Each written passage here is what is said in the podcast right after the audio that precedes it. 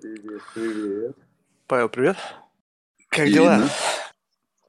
О, все, достаточно бодро, достаточно свежо. Очень хорошо. Готов начать? Да, абсолютно. Поехали тогда. Представься, пожалуйста, в словах, кто ты и чем ты занимаешься. Меня зовут э, Павел Гужиков. Я предприниматель и немного инвестор. Инвестируешь во что? В основном в молодых предпринимателей их продукты, которым я сам могу экспертизой и нетворком или чем-либо еще помочь. Слушай, у тебя ведь еще свой какой-то проект есть, деньги вперед. Это что, часть инвестиционного портфеля, либо это то, что дает возможность как раз-таки быть инвестором? Слушай, ну, э, на самом деле, если взглянуть чуть сверху на все это, то есть э, как бы какие-то личные инвестиции. Деньги вперед это тоже была там изначально личная инвестиция. Просто а, разным проектам иногда нужно как бы больше опыта в экзекьюшене в моменте, и деньги вперед сейчас, там, и изначально был такой проект, поэтому я лично им занимаюсь сейчас там большую часть своего времени. Но при этом есть другие проекты, которые тоже делает моя команда, но там есть там свои, грубо говоря, SEO из нашей этой ко- core команды. То есть это такой, знаешь, а, типа venture studio в каком-то смысле сейчас есть такое понятие. Вот. Но вот деньги вперед – это не источник, конечно, финансирования, это просто еще один продукт, которым мы занимаемся, и я лично. Слушай, а вообще вот эта вот идея, в- ну, которая лежит в основе проекта, насколько свежая? Ну, то есть я просто пытаюсь понять, это как бы реальная боль была, что вы ее как-то вычленили, и я просто помню, что как это еще в момент, вот совсем давно, я просто помню вывески там, деньги до зарплаты, вот что-то все вот это. Вот это как раз-таки попытка вот с этим справиться, что людям нужно там срочно завтра, а зарплата там, не знаю, через две недели или там через месяц. Это какая-то вот эта Да, попытка решить но, вот эту проблему? Но это пришло немножко из другого. Мгм. А, вообще, вот когда мы делали один из предыдущих проектов, который в Орке, который продан Mail.ru и Мгм. ныне называется ВК-работа, а, как бы основная драйвер, почему это работало хорошо в Орке, а потому что огромная текучка людей. То есть люди там в линейном персонале, а это там десятки миллионов э, людей в России, они постоянно меняют работу. То есть ты сидишь, вот два месяца отработал, пропал, месяц отработал, просто не вышел на работу, неделю отработал, потерялся. Ну и вот, вот, вот этот рандом, который там живет максимум 6 месяцев человек. И мы стали это копать уже там как бы независимо. И, ну, реально выяснилось, что просто финансовый стресс, вот такое зонтичное понятие, это прям самая большая боль. То есть чуваки уходят с работы на работу, потому что через дорогу там в другом супермаркете зарплата на, ну, типа на тысячу рублей больше. Они там заняли у коллег там, им нечем вернуть, они пошли в инфо, взяли, и вот как вот это вся, весь ком говна, он закручивается, закручивается, и люди просто ну, в шоке. А, Ну, инфо – это просто часть проблемы, потому что оно действительно долго было вообще никак не зарегулировано. В итоге вот сейчас там и в Москве, и в регионах живут люди, у которых там 30, реально 30 исполнительных производств по МФО долгам, которые они брали, чтобы платить ЖКХ, и еще 30 свежих на ЖКХ. То есть, э, ну, вот это супер низкая финансовая грамотность, что как бы у тебя под рукой вроде есть где взять, вот это вот реально, ты приезжаешь в какой-нибудь Оренбург, а у тебя там выходишь с вокзала 30 офисов денег до зарплаты. И это боль, это, это огромная грусть, это создало людям огромные проблемы. Сейчас вот в среднем у, одного граждан, у каждого гражданина России долг э, 11 тысяч рублей. Охренеть. Вот. А это как бы в среднем. Понятно, что там у многих по 300, по 400, по 500 зарплаты в 25 тысяч рублей. Слушай, а вот это вот как-то, ну, не знаю, статистика звучит немножечко жутко, а вот это все получается следствие такой ну, какой-то невероятной финансовой неграмотности, либо просто чрезмерное влияние вот этой то, той инфосреды, которая как бы тебе говорит, бери там, покупай, давай. Ну, а ЖКХ понятно, с этим все просто. Ну, то есть как бы тут ну, как бы вынужден ты это делать, потому что у тебя нет оснований. Но получа- получается так, что люди либо живут непосредством, либо средства, которые они получают, недостаточно для того, чтобы поддерживать себя на плаву. Ну, я думаю, вот то, о чем ты говоришь второе, это все-таки основа всего, потому Ага. что, ну, реально, вот там я вижу данные, я слышу, что говорят люди, и там, понимаю, что прожить на 9 тысяч рублей даже вот знаю, в том же Оренбурге, а это не самый, кстати, бедный и дешевый город, это просто невозможно. И ты вынужден вот это все набирать, набирать, набирать, набирать, как бы и создавать себе пятацкий снежный ком. А потом как-то разгребаешь, потом идешь к начальству, говоришь, вы давайте мне, пожалуйста, зарплату наличными или на счет моей бабушки, потому что, к сожалению, мои карточки больше никогда не будут свободны. Слушай, ну а как вообще на 9 тысяч можно вообще в принципе прожить? Просто это какой-то, ну не знаю, это сюр. Ну то есть 9 тысяч, блин, блин вообще, представь, это в долларах сколько, ну... 150, даже меньше, 130, наверное. Ну, я, просто не представляю, как. Ну, то есть, как можно вообще довести людей до такого состояния? Что получается так, что вообще вся экономика только держится за счет того, что есть чрезмерно дешевая рабочая сила, по сути, рабский труд? Э, да, да, причем сейчас даже мигранты стали зарабатывать больше, э, больше наших соотечественников, потому что они не готовы бегать э, курьерами, доставлять туда-сюда все, что надо, и они могут сделать себе там 100 тысяч рублей. А наши ребята, ну, знаешь, все, все это как по накатанной. Ты, тебе грустно, ты идешь бухать, проблемы становятся больше, ну, и, и так далее, и так далее, и так далее. Причем все это замешано вот в типичную экономическую модель, которая говорит нам, вот если там совсем к истокам обращаться, что э, типа уровень потребления, количество потребления в моменте людьми – это показатели хорошей экономики. Как бы от этого очень многие страдают, и в итоге типа, надо больше потреблять, все хотят стимулировать потребление, ЦБ хочет, э, банки хотят выдавать кредиты, соответственно, люди берут, что-то покупают, и вот все, они обрастают этими телевизорами по акции, а кушать в итоге не на что. И в итоге 6, там сколько, ну, в общем, 70 примерно процентов людей, если вот у них между двумя днями зарплаты что-то попадает, в аптеку надо сходить, у ребенка штаны порвались. И мне на что это сделать. Просто не на что. И экономика, она и у людей, и у бизнеса так двигается. То есть ты, в принципе, вот так по ощущениям, а, в России можешь заработать денег только если ты рядом с крупными корпоратами, либо рядом с государством. А малый бизнес, там, как бы, крепитесь, денег нет. Э, а, а это, по сути, драйвер такой, ну, супер драйвер инноваций. Там, ты в любой город заедь, там, Лондон, Порту, Барселона, все эти маленькие ларечки, свежий хлеб, какие-то особые рецепты, семейные трехсотлетние кафе, все это живо. Mm. А а у нас не, не. Не, ну вот тут, понимаешь, вот тут вот просто по ощущениям, то есть надо понимать, что я в России давно не был, я просто помню цены, да, вот когда я переехал, допустим, в Нью-Йорк, меня больше всего как бы, ну, был шоком это картошка, да, когда я пришел там в Whole Foods, и там картошка там, не знаю, там за полтора, там, два доллара за, за паунд, то есть я такой думаю, нихера себе, то есть цены, да, то есть ну, там были разные, ну, можно было найти дешевле, ну просто как бы, знаешь, вот, я думаю, понятно, почему как бы у людей достойная жизнь, потому что они продают как бы то же самое, что как бы стоит там в России 3 копейки, ну, в 10 раз дороже. Соответственно, есть, отсюда есть возможность платить людям зарплату, отсюда есть возможность там получить, там, давать финансовое обеспечение и так далее.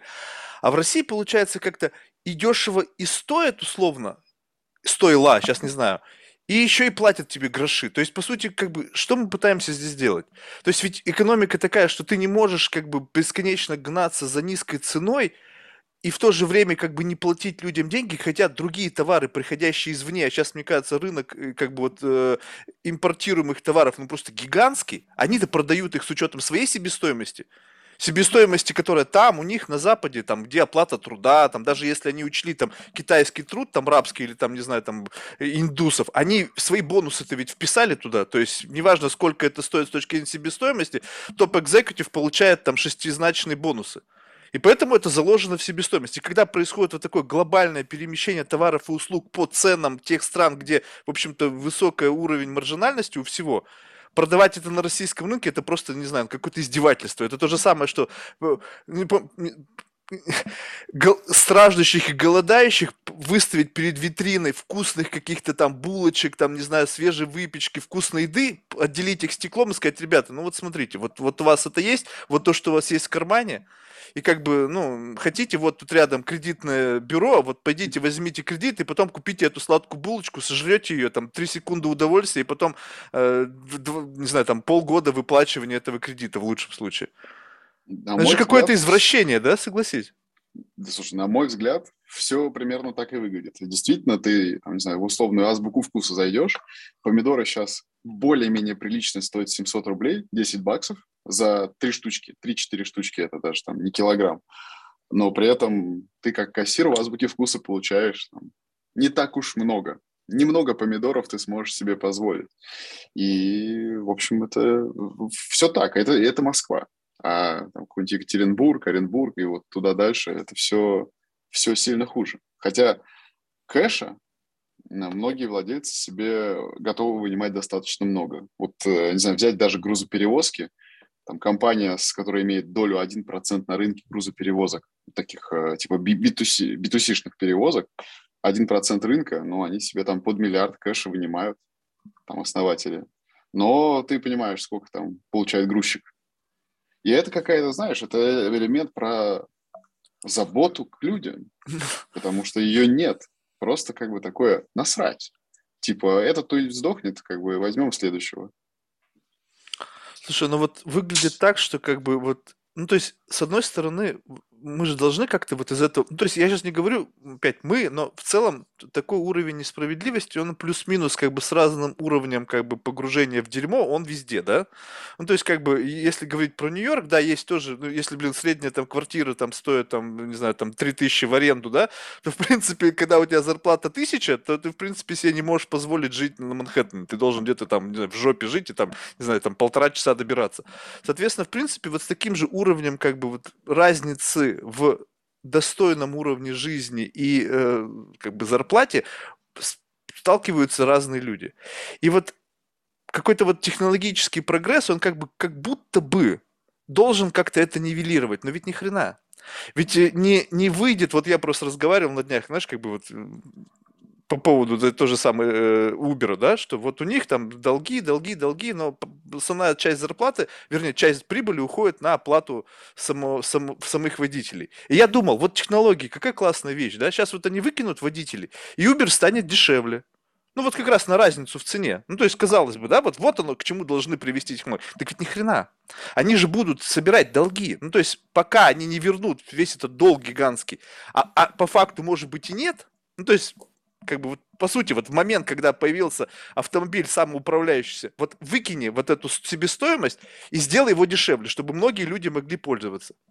Но ведь алчность, она никуда не денется. Они будут зарабатывать бабло, покрывать эту дыру гигантскую, которую они сами сформировали. И так везде. Говорят, что вот с приходом технологий как бы будут вкалывать роботы, а не человек. Ну окей, а вот эта сверхприбыль-то она где будет оседать? Она же не будет пропорционально распределяться среди людей как базовый доход. Я просто с ужасом представляю, что за базовый доход и кто его будет определять и сколько это будет стоить. То есть вообще, а можно ли будет выжить?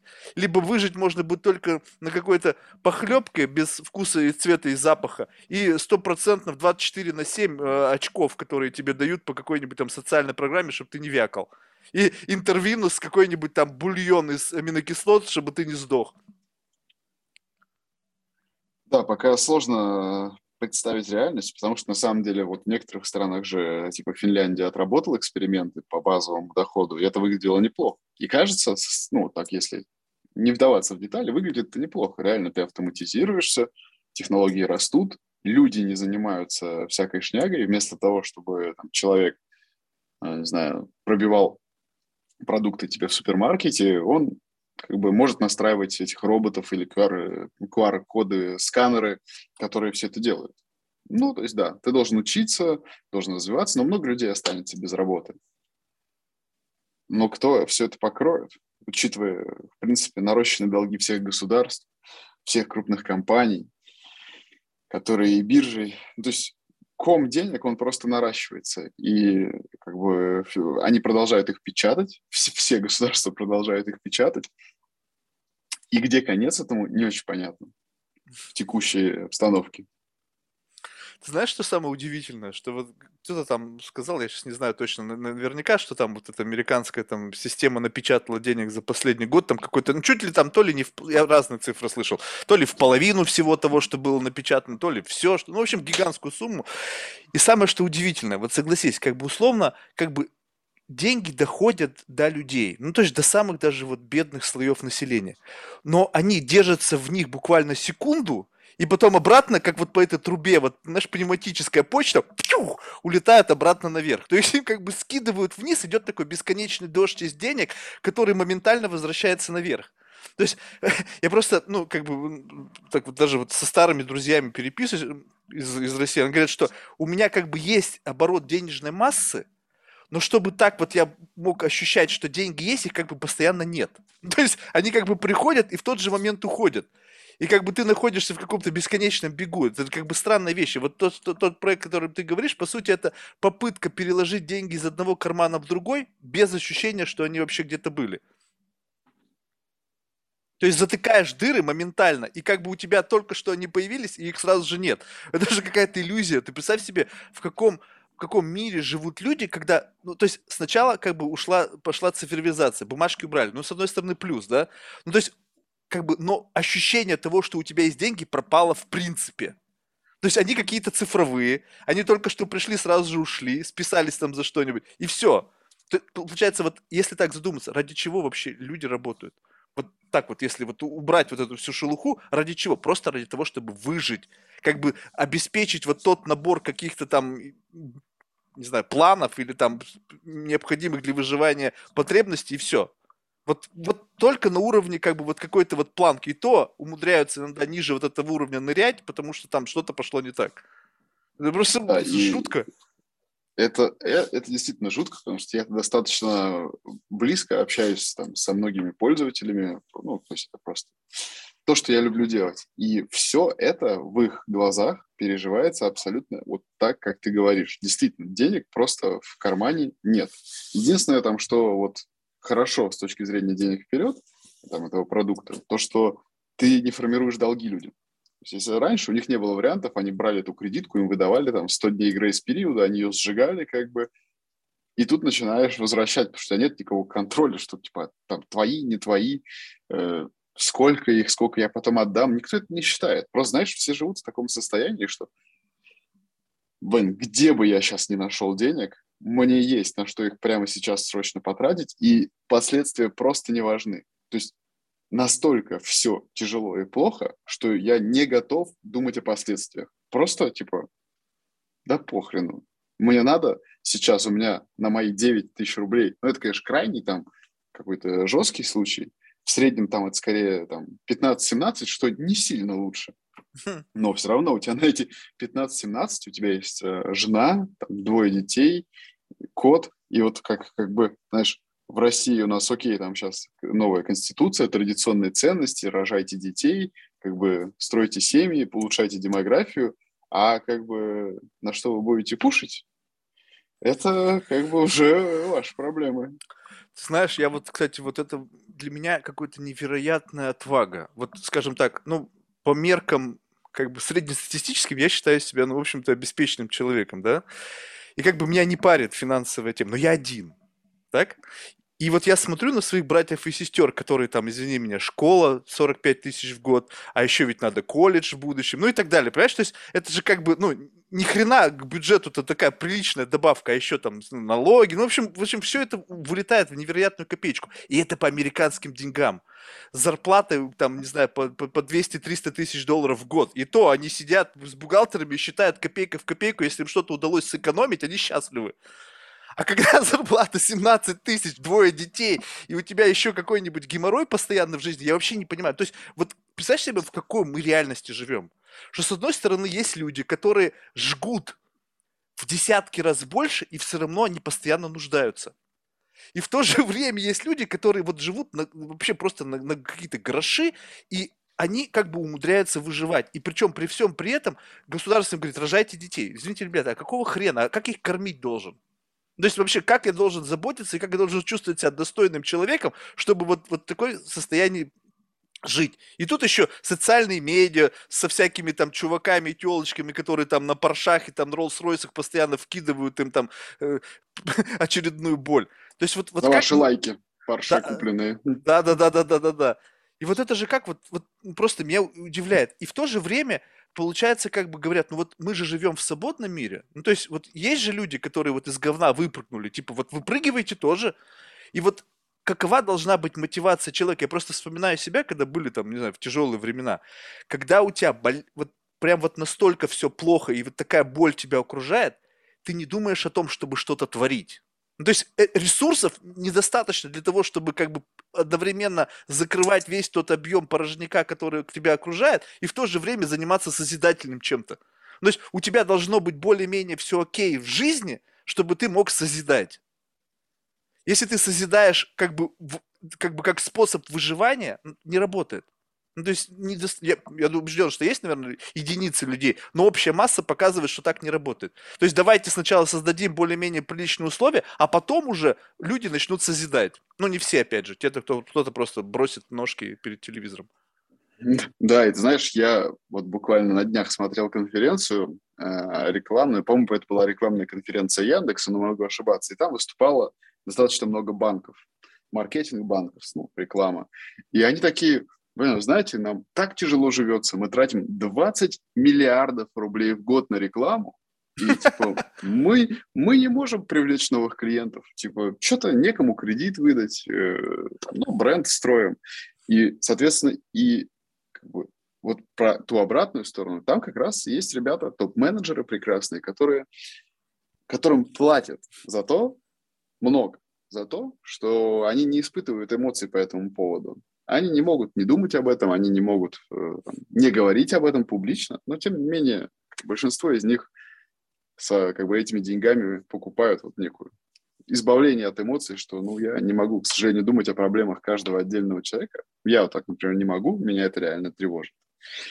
И я помню тоже тяжелые времена. Реально, знаешь, когда ты просто, мне кажется, что там ребенок родился, я думаю, я помню, как я засыпал, в смысле, так, вообще, вот что мне сделать? Может, мне вообще типа, не знаю, банкомат взять, потому что, а, а что, а что, ну, благо, эти мысли были скорее, я даже не знаю, как их назвать, темные мысли. Там, темная, да, темная сторона Декстера, но, как бы, развернулась, да, то есть просто шаг за шагом, шаг за, шаг за шагом, но у нас, например, в той же в России МСБ ну, настолько не в уважении, настолько в вот этой фактуре небезопасности, столько закрылось. Вот, президент говорит по телевизору, там, давайте вы справитесь сами, платите всем зарплату, пусть люди сидят дома. И, и как бы, а, а, а куда тебе пойти, понимаешь, ты, ты реально вот, не знаю, почему-то у меня Оренбург сегодня на душе, uh-huh. ты просто вот, ты работаешь в каком-нибудь супермаркете, а у тебя варианты-то какие? Ты не можешь там, ну, может быть, ты можешь пойти на стройку, но там те же деньги. А, тебе нужно получать какую-то специальность, чтобы начинать как бы, получать больше. Но ценится ли это в Оренбурге? А можешь ли ты переехать в Москву? Насколько понятен тебе вот этот вот твой рост потенциальный? Да вообще никак.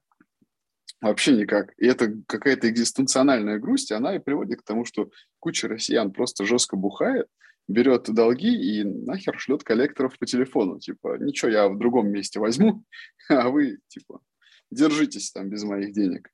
И э, тренд негативный. Тренд реально прям негативный. Ну, локально в России, там в Лондоне, например, я когда закрылся все, закрылось все на ковид, Лондон же вообще был реально мертвый город. То есть автобусы не ходили, метро закрыто, и людям платили. Норвегия, ну, то есть много стран действительно сделали много для людей, когда сказали им, то есть put your money where your mouth is. Они mm-hmm. так сделали. Я был недавно тоже в Лондоне, и мне пришло, я уже сидел в самолете на Москву, и мне пришло письмо, типа, слушай, чувак, типа, ты контактировал с кем-то из ковида, кто-то мимо тебя прошел, типа, тебе надо посидеть 10 дней дома, переслать это письмо работодателю, он должен платить тебе зарплату, но если вдруг он по какой-то причине, типа, есть проблемы, то ты ответь нам на это письмо, мы пришлем тебе 500 фунтов, то есть 50 тысяч рублей, чтобы ты 10 дней спокойно посидел дома вообще, типа, без напряга. Это, это лондонский оператор тебе сообщение кинул? Или это система оповещения просто, которая в Apple? Э, нет, это лондонский оператор. Ну, вот так вот. Да, и, и как бы, ну, и причем денег-то в России дофига, знаешь, ну, то есть это, это большая грустная тема, она уже столько, столько прокручена, Де, деньги есть, как бы, корпорации живут, там, все госкорпорации на огромных дотациях, а вот как бы э, на людей все это не тратится. И это вот, знаешь, это, это вот для меня это вопрос реально того, насколько ты ценишь тех людей, которые по сути, вот являются важнейшей составляющей там, твоей страны. И кажется, что у нас вот этой вот ценности сверху вниз никакой нет. Ты знаешь, это и причем, знаешь, что любопытно, что вот с одной стороны как бы нету ценности со стороны государства, и здесь можно понять, там очень циничные люди, ну то есть представляешь себе, кто там, ну да, есть люди, которые там заботят что-то, в общем, но в целом там такая жернова такие, что какой бы ты пушистый не был, тебя там перемолят, то есть, ну как бы да, есть борцы за справедливость, но мы сами знаем, что в России не, не каждый борец за справедливость чего-то достигает, в конечном итоге как бы убирают с пути и все, но в другом-то смысле, понимаешь, вот я-то ставку-то делал на предпринимательство, ну, то есть так как бы сейчас не берем опять всех, но вот в целом представь себе, что э, большое количество предпринимателей, они сейчас а, не берем B2B сегмент, там они как-то сами там на уровне корпоратов там из одного кармана в другой деньги перекладывают, окей. Но вот B2C, самый, пожалуй, наверное, массовый, может быть, не самый большой с точки зрения оборота, но самый массовый с точки зрения вовлеченных людей. Что происходит? Каждый проект доводит свой продукт до такого как бы совершенства с точки зрения бесконечного там э, customer development, привлечения клиентов, чтобы максимально выжить бабло из вот этого числа гигантского клиентов. Но если у людей денег нет, то есть представь себе, что это как бы такой гигантский пылесос, который собирает деньги со всех. Проектов масса, то есть я как потребитель могу одновременно быть пользователем там десятков сервисов. Я как-то недавно, знаешь, с ужасом оценил, посмотрел свою подписку, у меня косарь уходит в месяц только на подписки на всякий порожняк, который, ну, там, знаешь, всякие, там, начиная там со всяких э, софтвера, там, Netflix, ну, всего-всего. Посчитал, я просто охренел. Думаю, нихера себе. Просто ежемесячно щелк в один день у тебя и раз списалось на все это. И как бы, окей, ладно, деньги есть, в общем-то, для работы нужно что-то там, для развлечений, но неважно. А в целом-то, вот задумайся, если бы, если в один момент времени у людей вот настолько станет жопа, что им просто не, не, нечем будет оплачивать вот то самое вот набор развлечений, который предлагает сообщество предпринимателей. То есть схлопнется в, в один момент времени все. Ну, то есть сверху все хорошо, они создают продукты, они там рекламу размещают за миллиарды долларов, но это все в конечном должно быть куплено теми людьми снизу. Ну, то есть для кого это все рассчитано? Но если вот так вот сильно закрутить гайки, извини меня, просто у меня будет выбор между тем, чтобы накормить свою семью и подписку Netflix продлить, что-то выбор в пользу Netflix вряд ли как бы будет у меня в голове. А тут какие-то там фейс-маски, там какие-то там еще какой-то там подписка, подписка, подписка. Да сказать, да идите вы в жопу. У тебя останется первый канал бесплатный, и это в каком-то смысле может быть даже на пользу тем, кто тратит тогда, может быть, как-то предпринимателям-то вот в эту игру впрыгнуть. Ну, то есть, как бы, понимаешь, вот сейчас же есть там социальное предпринимательство и вся вот эта тема. Я сейчас не говорю о том, что людям деньги раздавать, а вот э, как-то, не знаю... Этично, у... этичности добавить. Не, не знаю, не то чтобы этичности, а просто как-то вот э, можно ли себе представить мир, в котором как бы потребление продукта вознаграждается? Ну, то есть сейчас, как бы, согласитесь, мы как-то работает все в другую сторону. Сейчас все говорят об экономике внимания. Окей, экономика внимания, но почему-то за то, что вы получаете бабло, а я трачу свое внимание, зарабатываете вы. Вот что-то как-то я не понял. Как это так устроено, что капитализация компании растет, чем больше я трачу свое время. Соответственно, получается так, вы бесплатно, а причем еще я и плачу еще вам за свое время. Согласись, какой-то странный переворот. То есть я плачу, то есть Netflix зарабатывает на моем внимании которое я как бы ему отдаю бесплатно, да еще за это приплачиваю. Что-то как-то странно. То есть, по сути, я должен каким-то образом быть компенсирован. Если вы зарабатываете за счет часов, которые я нахожусь перед экраном, вы мне отчитайте деньги за то, что я просидел перед вашим экраном. И вы получите в конечном итоге капитализацию за счет того, что у вас там watching time там какой-то там гигантский. А получается все наоборот. И весь бизнес построен именно вот на таком как бы э, сегменте, что как бы у нас есть фондовый рынок, где как бы капитализация, она какая-то стала виртуальная. Ну, то есть что-то ни на как не завязано на продажах. Если она не завязана на продажах, тогда какого хрена? То есть вы получаете деньги за счет того, что просто в вас верят инвесторы, и плюс вы получаете деньги с потока денежной массы, которые вам платят customers. Слушай, ну, э, это светлая идея. Я недавно там со своей командой много вообще думал о такой концепции, когда, ну, благо вот у нас сейчас есть современные цифровые валюты, э, биткоин, эфир и так далее, которые позволяют тебе делать достаточно кастомные монетарные системы, работающие по разным принципам. И мы вот сейчас активно размышляем о том, чтобы создать вот э, такую сеть, которая тебя, как и потребителя, или как человека, действующего э, с какой-то пользой, будет вознаграждать. Это, конечно, все равно тебя приводит к вопросу о том, что это, это все чем-то должно быть обеспечено. То есть, окей, допустим, ты убираешь, э, не знаю, мусор на пляже, и мы хотим тебе за это платить. Это очень кайфово. Но и, и соответственно, там, с одной стороны, ценность так, таких денег будет расти, потому что это, типа, очень этично, здорово и так далее, но с другой стороны, если это станет слишком коммодизированным, то, может быть, ценность потеряется, и тогда снова ты впадаешь вот в эту струю, что типа, блин, ну вот теперь я не хочу это делать. Вот, и кажется, что как бы в России, например, у этого один очень простой блок. То есть классно быть этичным, классно там, работать с юзером вот, вот так вот, как ты говоришь. Я очень за это. Но в России, например, у тебя есть огромная проблема ликвидности на выходе. То есть если ты будешь вот этим всем добром заниматься, то и это будет аффектить твои метрики краткосрочно, а в России никто особо больше, чем на год не смотрит, то и вот и, и ликвидность на выходе у тебя есть только через Mail, Яндекс, там, Сбербанк, да и, в общем-то, все, то как бы какой опять у тебя возникает вопрос, типа, а в чем мой смысл э, заниматься стартапами? Я пойду, там, сейчас Сбер вообще конски платит джуниор-программистам, у тебя там два месяца разработки, это, конечно, смешно называть разработкой, но, пожалуйста, вот 250 тысяч рублей. Или там подрос чуть-чуть, 400, и ты как бы оказываешься в ситуации, типа, тебе там 23, ты там что-то умеешь код какой-то вяло писать, но у тебя 400 кесов на руках, ты берешь там ипотеку, живешь спокойно. Но это только как бы, ну, утрированно Москва, Петербург. И вот эти все сервисы, которые ты платишь подписку тысячами долларов, это тоже все Москва, Санкт-Петербург. Там, не знаю, у Яндекса сколько там в плюсе на подписке? 10 миллионов человек. А в России там 150 миллионов. Ну, как бы вроде и много, и немного, но это вот, наверное, та самая аудитория, которая может платить, может что-то платить, и, наверное, Яндекс будет для них, типа, последней подпиской, которую они уберут, потому что там есть всякое-всякое полезное. А если посмотреть на какой-нибудь, ну, условный, утрированный Запад, то да и это, на самом деле, все, что касается биржи.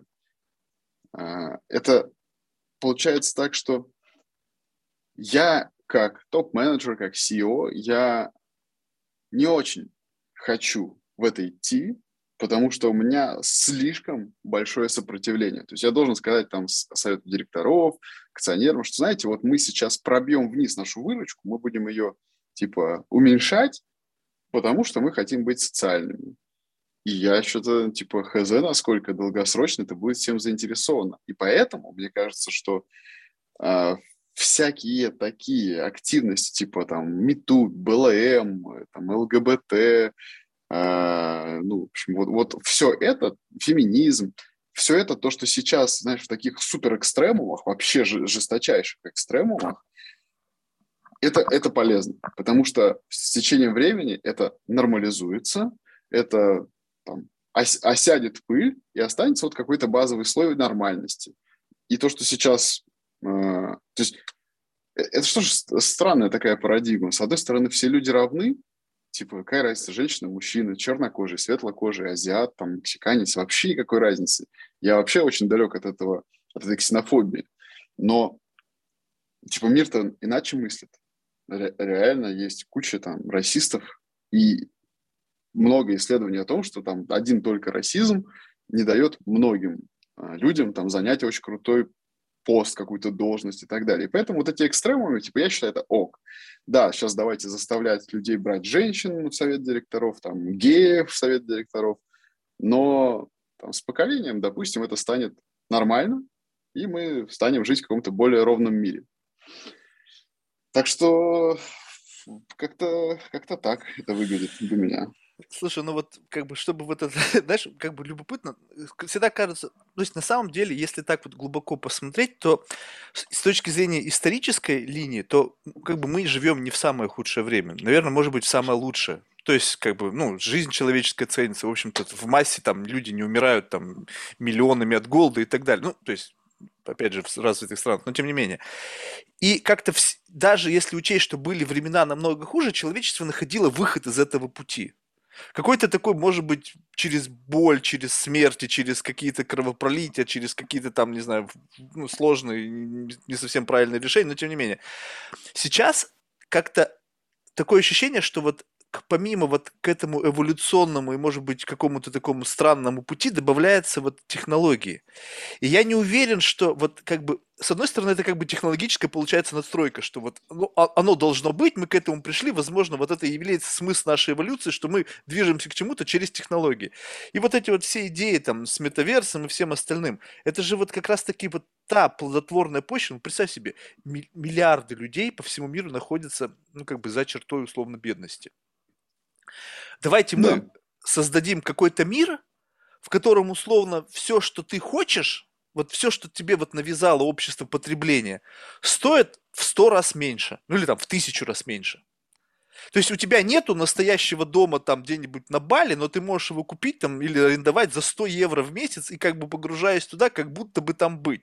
То есть давайте мы просто поимеем всех мозги, вот создадим для них какой-то мирок, в котором они как бы могут реализовать свои идеи, и тогда ты будешь в состоянии выжить на 17 тысяч рублей в Оренбурге, где ты просто будешь вот как бы находиться в таком постоянно каком-то непонятном мире, да, виртуальном, в котором ты как бы будешь реализовывать свои мечты и амбиции, но только вот в таком мире, где как бы ничего нельзя пощупать. Ну, то есть, условно, как там, может быть, хайптик какой-нибудь костюм будет, можно пощупать. То есть, вот это наш выход. То есть, получается так, что мы не будем переживать сложности, мы просто делаем какой-то такой вираж очень специфический, уходим вот по вот этой спирали куда-то там там вверх и в бок. И по сути, что происходит? То есть вот если мы туда зайдем, то есть вот сможем ли мы преодолеть вот это вот человеческое несовершенство, проходя через вот этот вот туннель виртуальной реальности?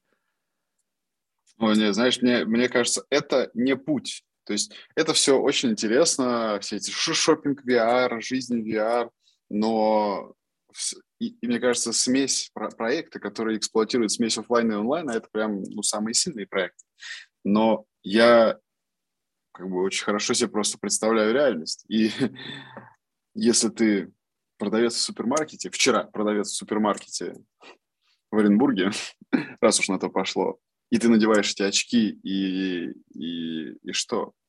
Что ничего, ничего не произойдет. Да, ты окунешься, ты один раз заплатишь 100 евро, окунешься в свой домик на Бали, а дальше тебе через месяц будет нечего кушать. И, может быть, у тебя появится какая-то а, интересная работа, которую ты можешь делать в метаверсии, как это ныне называется. И это интересно, потому что, по сути, у тебя создаются какие-то новые профессии.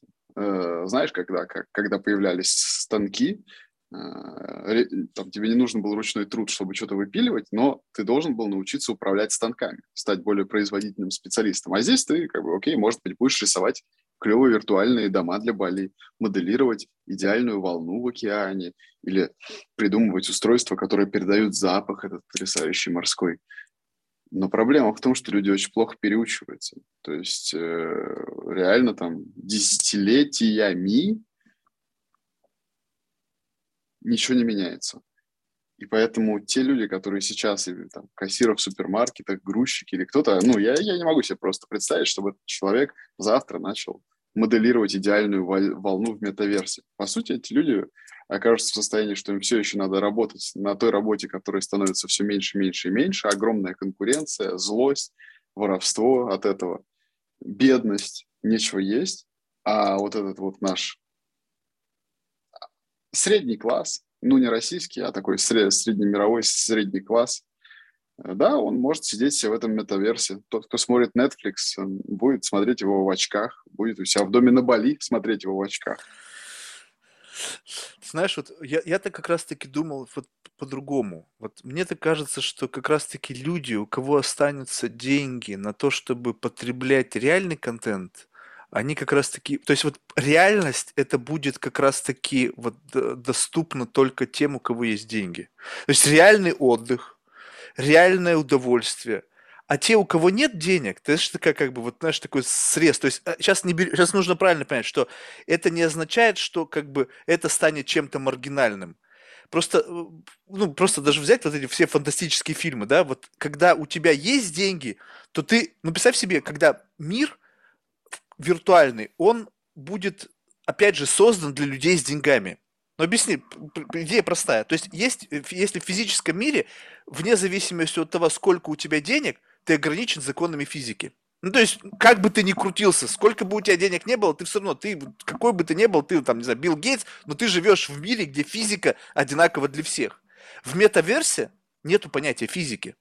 То есть, заплатил подписку, ты летаешь заплатил там еще что-то, у тебя там, не знаю, там, ты можешь там, не знаю, в 50 аватаров, не знаю, там, ну, в общем, все что угодно, все технологические блага будут для тебя. И то есть, когда, казалось бы, можно создать мир, где все люди могут быть, получат какую-то, не знаю, реализацию своих мечт, мечт фантазий и так далее, опять переносится туда вот эта модель вертикальная, где кто-то будет владеть всем, и кто-то, опять же, будет владеть ничем. Ну, то есть ты зашел в этот, знаешь, как бы вир, вир, виртуальный, голый условно, потому что у тебя нету бабла купить одежду.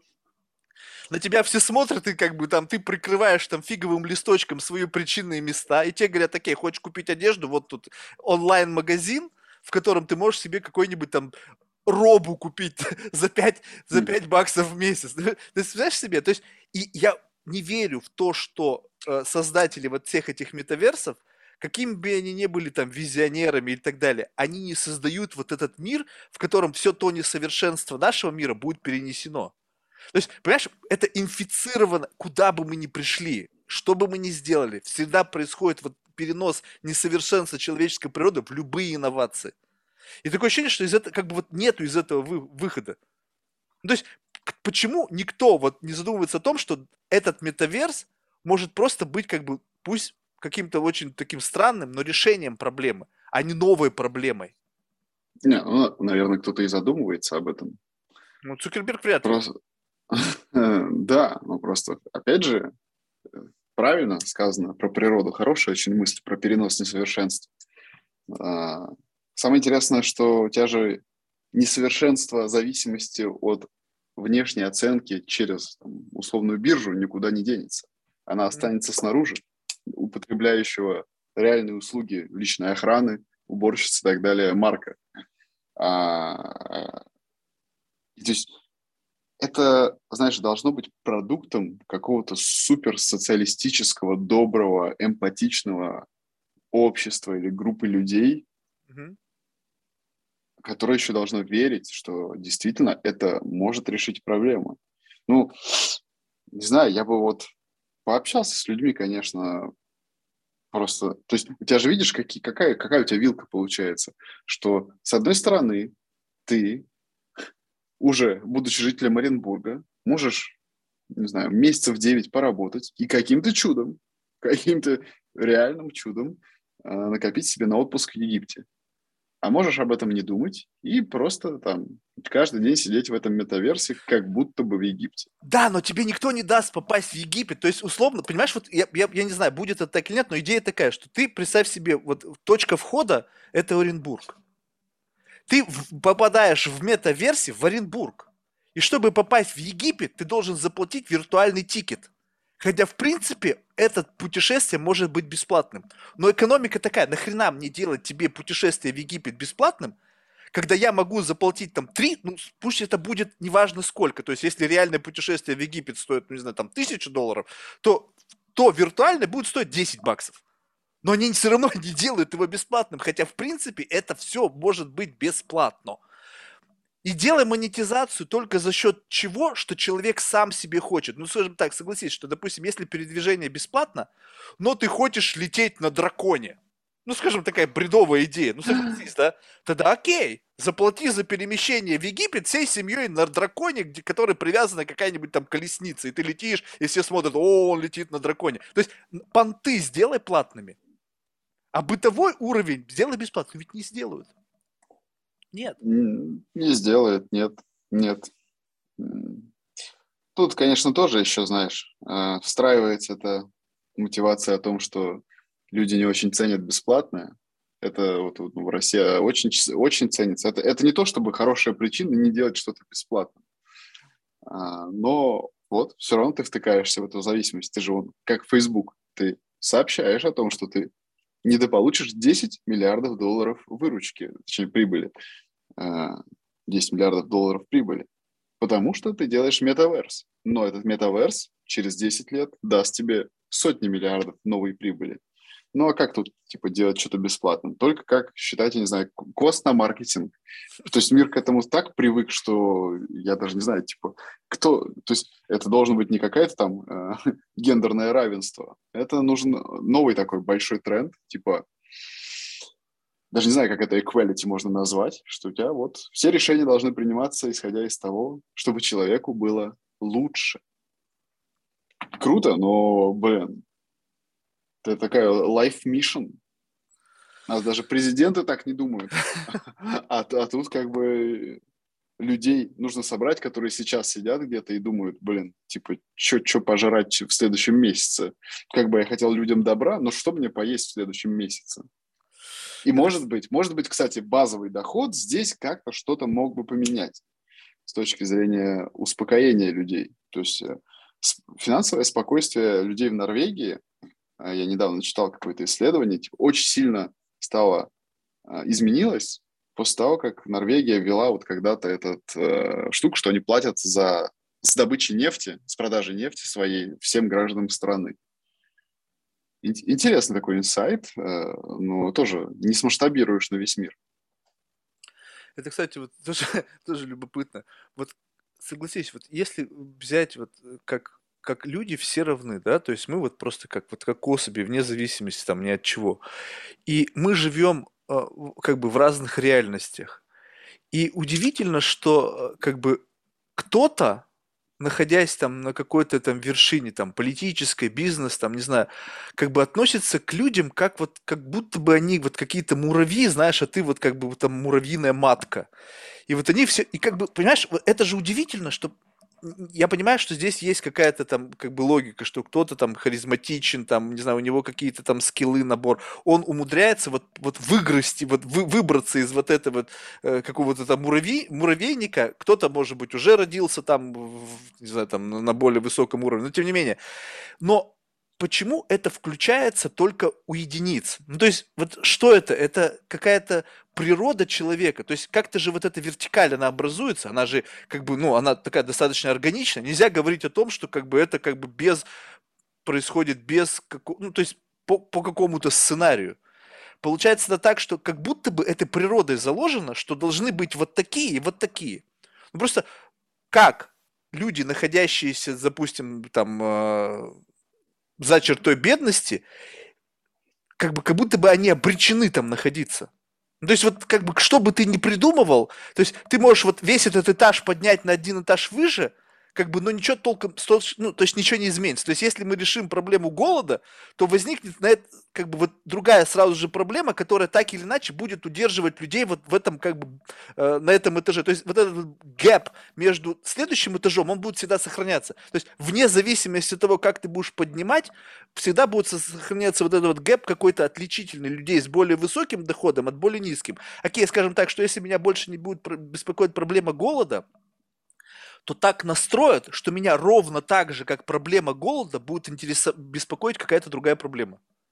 Ну, согласись, какая-то странная херня. То есть ты постоянно находишься в заложником чего-то. Даже у миллиардеров, которые решили все свои бытовые проблемы, вдруг включается какая-то проблема, которая не решается даже за счет бабла. Ведь согласись, это какой-то странный парадокс. Мы, мы живем в мире парадоксов, что ты, в принципе, крайне редко можешь находиться в состоянии какого-то эмоционального гомеостаза, когда тебе просто, вот ты сидишь и тебе просто по кайфу. Вот вообще просто по кайфу. Вот согласись, неважно, да. на каком ты находишься материальном уровне. Ну да, да, я, я абсолютно соглашусь. Я прошел, наверное, все, э, все возможные этапы, кроме того, чтобы стать долларовым миллиардером. Но э, да, реально, вот там после суммы, не знаю, там 7-8 тысяч долларов уже мало что меняется. То есть там э, разные игрушки, э, разные предметы роскоши, которыми я не особо увлекаюсь. Ну, скорее, это разный, э, разный уровень того, что ты можешь там из бытового для себя автоматизировать и решить. Но в целом, да, ты просто тоже ты так же поднимаешься, вот, ну, по себе даже это чувствуется. Поднялся на ступеньку, а gap все равно остался, еще поднялся, gap остался. А, не знаю, там, Сатья Наделла продал акции на 300 миллионов, а у него все равно есть gap э, с, с Уорреном Баффетом. И типа, ну вот, сохраняется. А с людьми снизу вообще, ну, как бы, это сильно сложнее. И вроде бы классно было бы накормить всех, но, э, знаешь, тоже же общество такое, что долгий, ну, то есть эволюционно вот это бей-беги, и очень там, долго, сотни лет, типа, агрессивный предприниматель считался успешным предпринимателем, предприниматель там, типа, как, не помню, как это там, основатель Oracle, их же много таких, жестких, тираничных, Ларри атакующих. Эллисон. Да, точно. Типа, они приходили к успеху, и буквально вот только последние 30 лет 30 лет, типа, появились люди, типа, впервые, типа, Билла Гейтса, который заработал деньги, отдает сотни миллиардов на благотворительность, строит туалеты, где нет, для тех мест, где нет воды. А, а сколько еще таких публичных активностей? Ну, не знаю, ну, десяток. Десяток на тысячи миллиардеров. И кажется, вот как бы душевное состояние, которое нужно, или, может быть, даже какое-то внутреннее там на уровне твоей генетики, на уровне твоего воспитания, ну вот как бы среды, какой среды, в среде ты вырос, что ты готов отдать. Это, эта зависимость очень велика, но за счет того, что у тебя бей, беги, агрессор наверху, они побеждают в большинстве своем, но они уже не думают о тех, кто там ниже, как им помочь. Это очень массово, и пока вот эта массовость не решится, я думаю, что эти гэпы, даже не то, что гэпы будут оставаться, а просто объем, доля жопных ситуаций у людей на самых низших уровнях, она будет та же самая. И вот куда-то сюда надо копать. И знаешь, что самое любопытное, что вот, кстати, вот э, идея, она такая как, немножко странная, но вот представь себе, что я как-то об этом стал думать, но пока мысль, она еще вот такая очень сырая. Но вот представь себе, что вот на самом верху все сводится к чему-то. Ну вот к какому-то чему-то очень маленькому. Вот капельки чего-то. То есть представь себе, вот все вот, вот на, гигантская махина, ты построил гигантский бизнес, вот она, вот все. То есть деньги это где-то этаж, как бы, десятый, ты уже на 50 этаже. То есть деньги это уже не цель после появления денег появилась другая цель, потом другая цель, потом другая цель, и потом как-то ты сидишь вот в глубокой рефлексии и понимаешь, что все, вот что тебе сейчас нужно, и это оплачивает вот эта вот вся гигантская машина, только вот эта крохотная вещь. И вот эта крохотная вещь в моменте, вот в моменте, не завтра, не вчера, а сегодня, делает тебя ну, чуточку счастливее или там, не знаю, еще что-то. И представь себе человека, который всю жизнь занимался отловом бабочек, ну, то есть он вообще может быть по сравнению с тобой просто нищеброд. Но в конечном итоге его капелька чего-то равна твоей капельке чего-то. Ну, то есть потому что как бы в конечном итоге ты же не можешь машину себе в голову занести, яхту там 200-метровую в голову. В голове же оказывается какой-то набор ощущений, связанных с тем, что ты владелец яхты. Ну, то есть, понимаешь? Биохимия. Есть, да, какая-то биохимия. То есть не яхта у тебя в голове оказалась, а какое-то вот состояние вот такое, которое смотришь или понимая, осознавая то, что у тебя есть такая яхта, и есть люди, которые там облизывают, кто-то тебя ненавидит за это, оно создает какой-то биохимическую какой-то пшик, который в твоей голове оказывается. Соответственно, с точки зрения биохимии, вот это все, это всего лишь как бы какой-то контекст, который создает эту капельку чего-то. Но в силу того, что вот у тебя есть какой-то набор стереотипов, взглядов, какое-то там влияние на тебя, есть другие люди, которые проживают совершенно другой путь, и у них эта капелька чего-то, вот тот самый как бы вау-момент, да, жизненный, он идет через совершенно другое. И если вот так вот задуматься об этом, то не обязательно идти вот шаг в шаг за теми людьми, которые прошли к этой капельке чего-то через накопление гигантского капитала. Ну, понимаешь, да, о чем идет мысль? Есть, да. Если вот взять и, скажем так, что путей достижению этой капельки чего-то там, ну, не, я имею в виду путей такого плана, как бизнес, спорт, э, там, не знаю, творчество, вот такие пути. На пути, который идет через бизнес и через деньги, как бы как к достижению капельки чего-то, он, наверное, самый нагруженный людьми. Вслед вслед буквально идут тысячи людей, которые шагают вслед впереди идущих. То есть я работал, купил свою первую машину. Согласись, ну какой-то бред. Такое ощущение, что мы все живем по одному сценарию. Первая машина, первая квартира, первая яхта, первый самолет, там, не знаю, первый дом на Бали. Такое ощущение, блин, ребята, у вас есть какие-то другие сценарии? Ну, какой-то другой, вот альтернативный, вот не первая машина, вот как бы нафиг я беру и как бы скип делаю.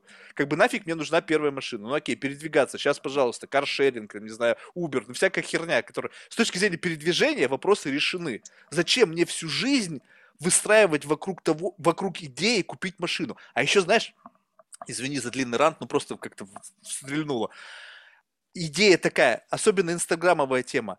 Люди, вот только задумайся, которые работают прямо пашут ради того, чтобы две недели раз в три месяца ничего не делать. И они демонстрируют фотографии там с Мальдив, и вся жизнь как будто у них сводится к вот этому.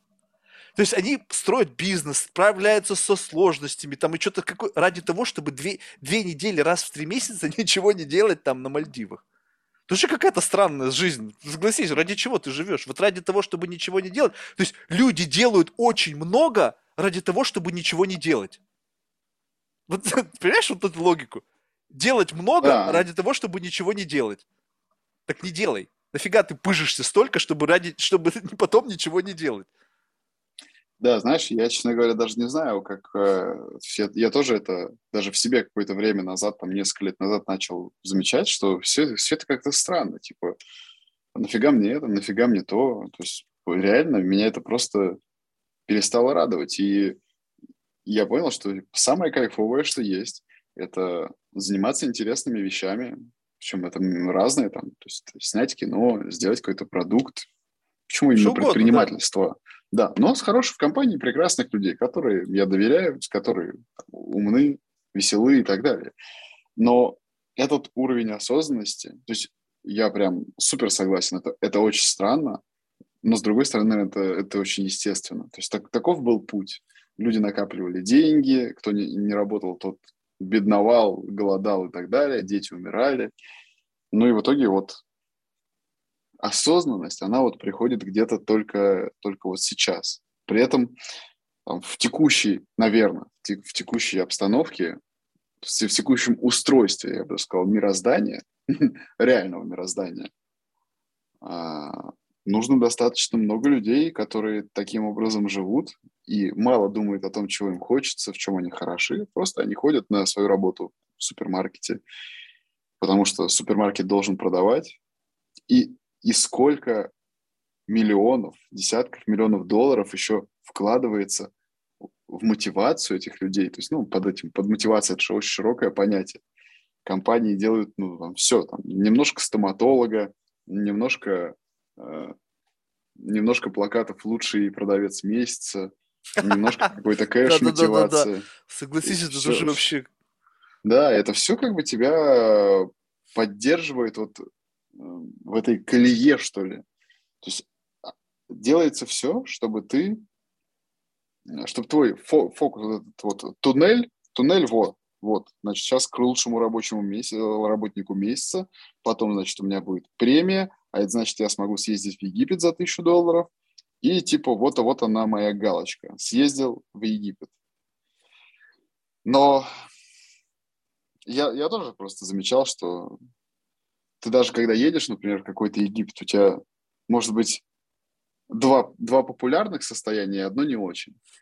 Там первое состояние – это когда ты дико, ненасытно, просто как голодный пес, ездишь везде, а, пирамиды, о, пирамиды, о, раскопки, о, мумии, просто там по 10 минут туда-сюда, и там альтернативное состояние, более популярное у, у основной рабочей массы людей, работающих людей, это как просто лег, и типа все, ну, то, о чем ты говоришь, ничего не надо, просто ничего не надо. А хорошее состояние – это когда ты понимаешь, зачем ты едешь, что ты хочешь там того-то или чего-то. А может, тебе вообще никуда ехать не надо. Может, ты просто хочешь там две недели быть рядом со своей семьей, а может, рядом с друзьями, а может, в тишине, в одиночестве. И вот, ну, то есть это, этой осознанности просто достаточно мало в мире. Я бы даже не сказал, не назову ни одного продукта, компании и там, человека, который целенаправленно работает над тем, чтобы массы людей подумали о своей жизни о том, как она и куда идет, и почему. Это очень круто. Мне, мне как ты знаешь, недавно вбросили очень простой рецепт. И он как бы такой достаточно, как бы, ну, когда он прогрузился, я отчасти понял, что я его как бы использовал, не понимая то, что я его использую. И рецепт такой вот. Представь себе, что когда ты ставишь себе цели, то ты берешь вот эту цель, как бы изолируешь и думаешь, вот я к этой цели иду, но если о факте достижения этой цели никто не узнает, вот вообще никто, нужна ли мне эта цель? Ну, то есть, нужна ли тебе Феррари, если о том, что эта Феррари у тебя появилась, не узнает никто? Понимаешь? Вот если нужна, и ты готов как бы, не знаю, уехать там, не знаю, на какой-нибудь Нюрбург-ринг и один покататься, не сделав ни одного фото в Инстаграм, не узнают об этом только сотрудники этого там корта, да, этой трассы, которым похер, потому что туда каждый день приезжают такие, как ты. И вот ты просто собрал ее потом, поставил там на э, автовоз и увез там, спрятал у себя в гараже. И делаешь так вот просто там регулярно, там раз там в три месяца, и просто вот кайфуешь от состояния скорости. Вот если это это, окей, это, возможно, твоя цель. Но если твоя цель купить и потом завалить весь свой Инстаграм, Фейсбук фотографиями на фоне так, там какую-нибудь телочку на капот посадил, ну, там спидометр сфотографировал, ну, вот весь порожняк, который только можно себе сделать.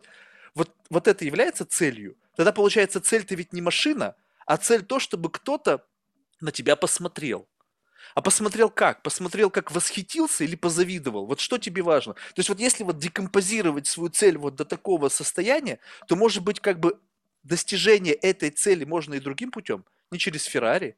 Ну то есть как бы какая разница, если ты хочешь, чтобы тебе завидовали, то ведь не важно, наверное, чем, по какому поводу тебе будут завидовать. Ведь просто ты вызываешь зависть. А зависть какая разница? Она может быть к чему угодно. Кто-то завидует, что просто человек высокого роста. Согласись. Вот я родился карликом, да? И, кто, и завидую просто большим, высоким, красивым парням. Просто так. Они просто родились, они вообще ни хрена для этого не сделали. Генетика такая. А я неудачник. Вот у меня родил... И вся жизнь у меня в зависти к таким людям происходит. То есть, понимаешь, вот эти как бы концепты, которые люди, как бы, мы с ними сжились, и они как бы у нас работают, ранятся как бы by default. Мы вообще не понимаем, как это все устроено. И поэтому нами так легко манипулируют, потому что у тебя абсолютно нет понимания того, что происходит. То есть у тебя какая-то картинка рендерится, ты в ней живешь, но ты не понимаешь, что вот это фильтр, это фильтр, это заморочка, это вообще к тебе не относится. И вот если чуть-чуть так, знаешь, slow down сделать, как бы чтобы музыка так начала сворачиваться, эти все фильтры, они начинают прорисовываться. И вот если взять и большинство людей, которые сейчас в погоне за чем-то, спросить их, вот эта цель, она твоя? Вот если о ней никто не узнает, вот ты будешь туда дальше идти? Вот как ты думаешь, какой процент людей, вот честно, положа руку на сердце, скажет, что нет, это действительно как бы не, мне не нужно, нужно вот тому как бы прожорливому обще, общественному мнению, которое я скармливаю все вот это, все свои достижения. Ну, знаешь, люди-то не особо любят признавать свои ошибки, свою зависимость. Это не ошибка, это, все... это просто как бы та реальность, в которой люди живут, как бы не приходя в сознание.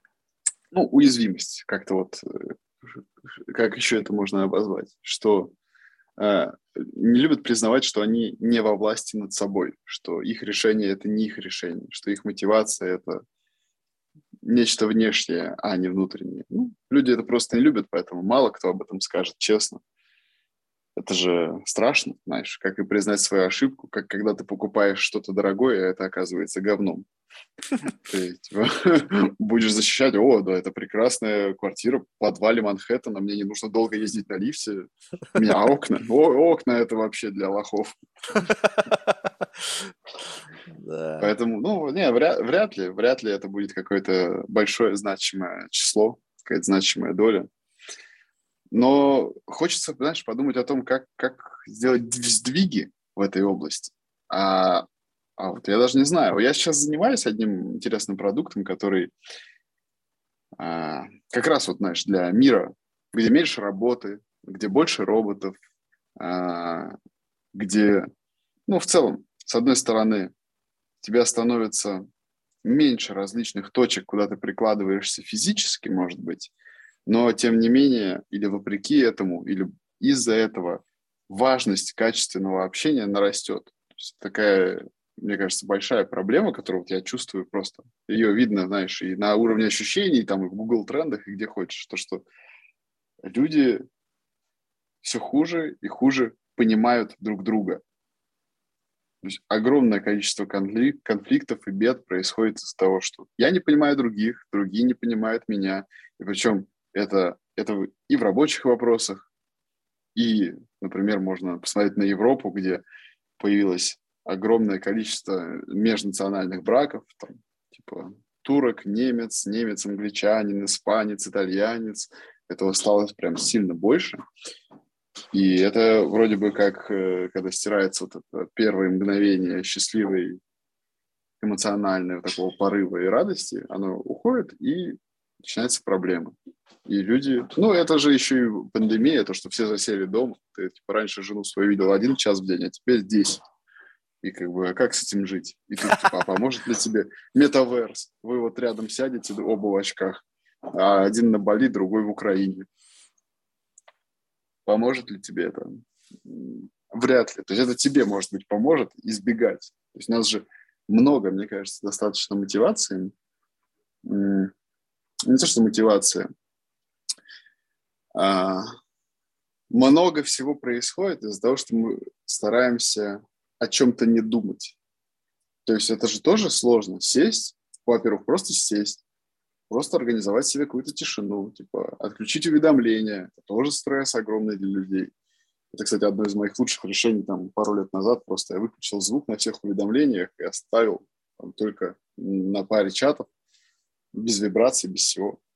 Сесть, подумать. И, и навык, которого нет у большинства людей, вот у тебя он явно очень классно развит, но это задавайте себе вопрос. Типа, ты же не просто так, знаешь, сел и подумал, типа, блин, а вот и любой из тех мыслей, что, что ты поделился, она же не просто пришла к тебе. Ты сидел и размышлял об этом. Мне кажется, 9 из 10 человек не садятся, не размышляют. Они с утра встают,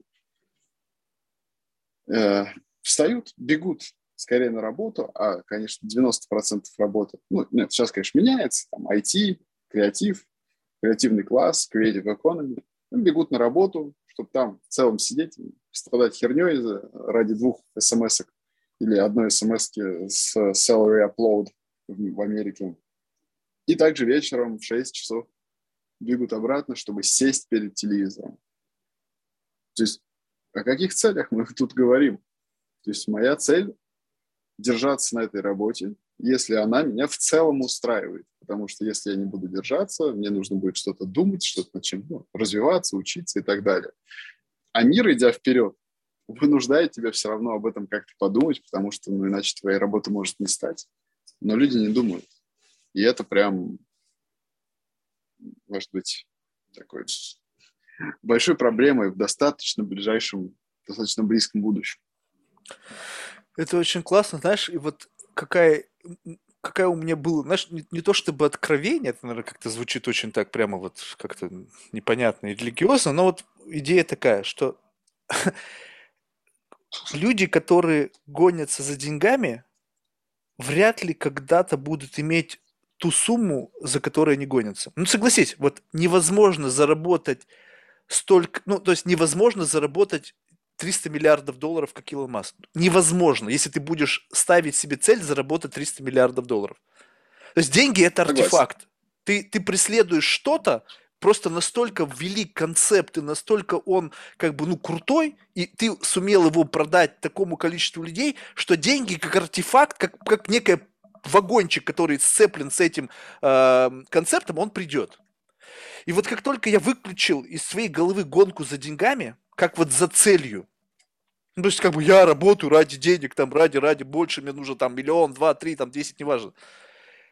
Они как бы сразу прогрузились. Ну, то есть, как будто вот, это не то, чтобы какая-то магия, или ты сейчас, знаешь, занимаюсь какой-то там херней, это просто вот твой настрой.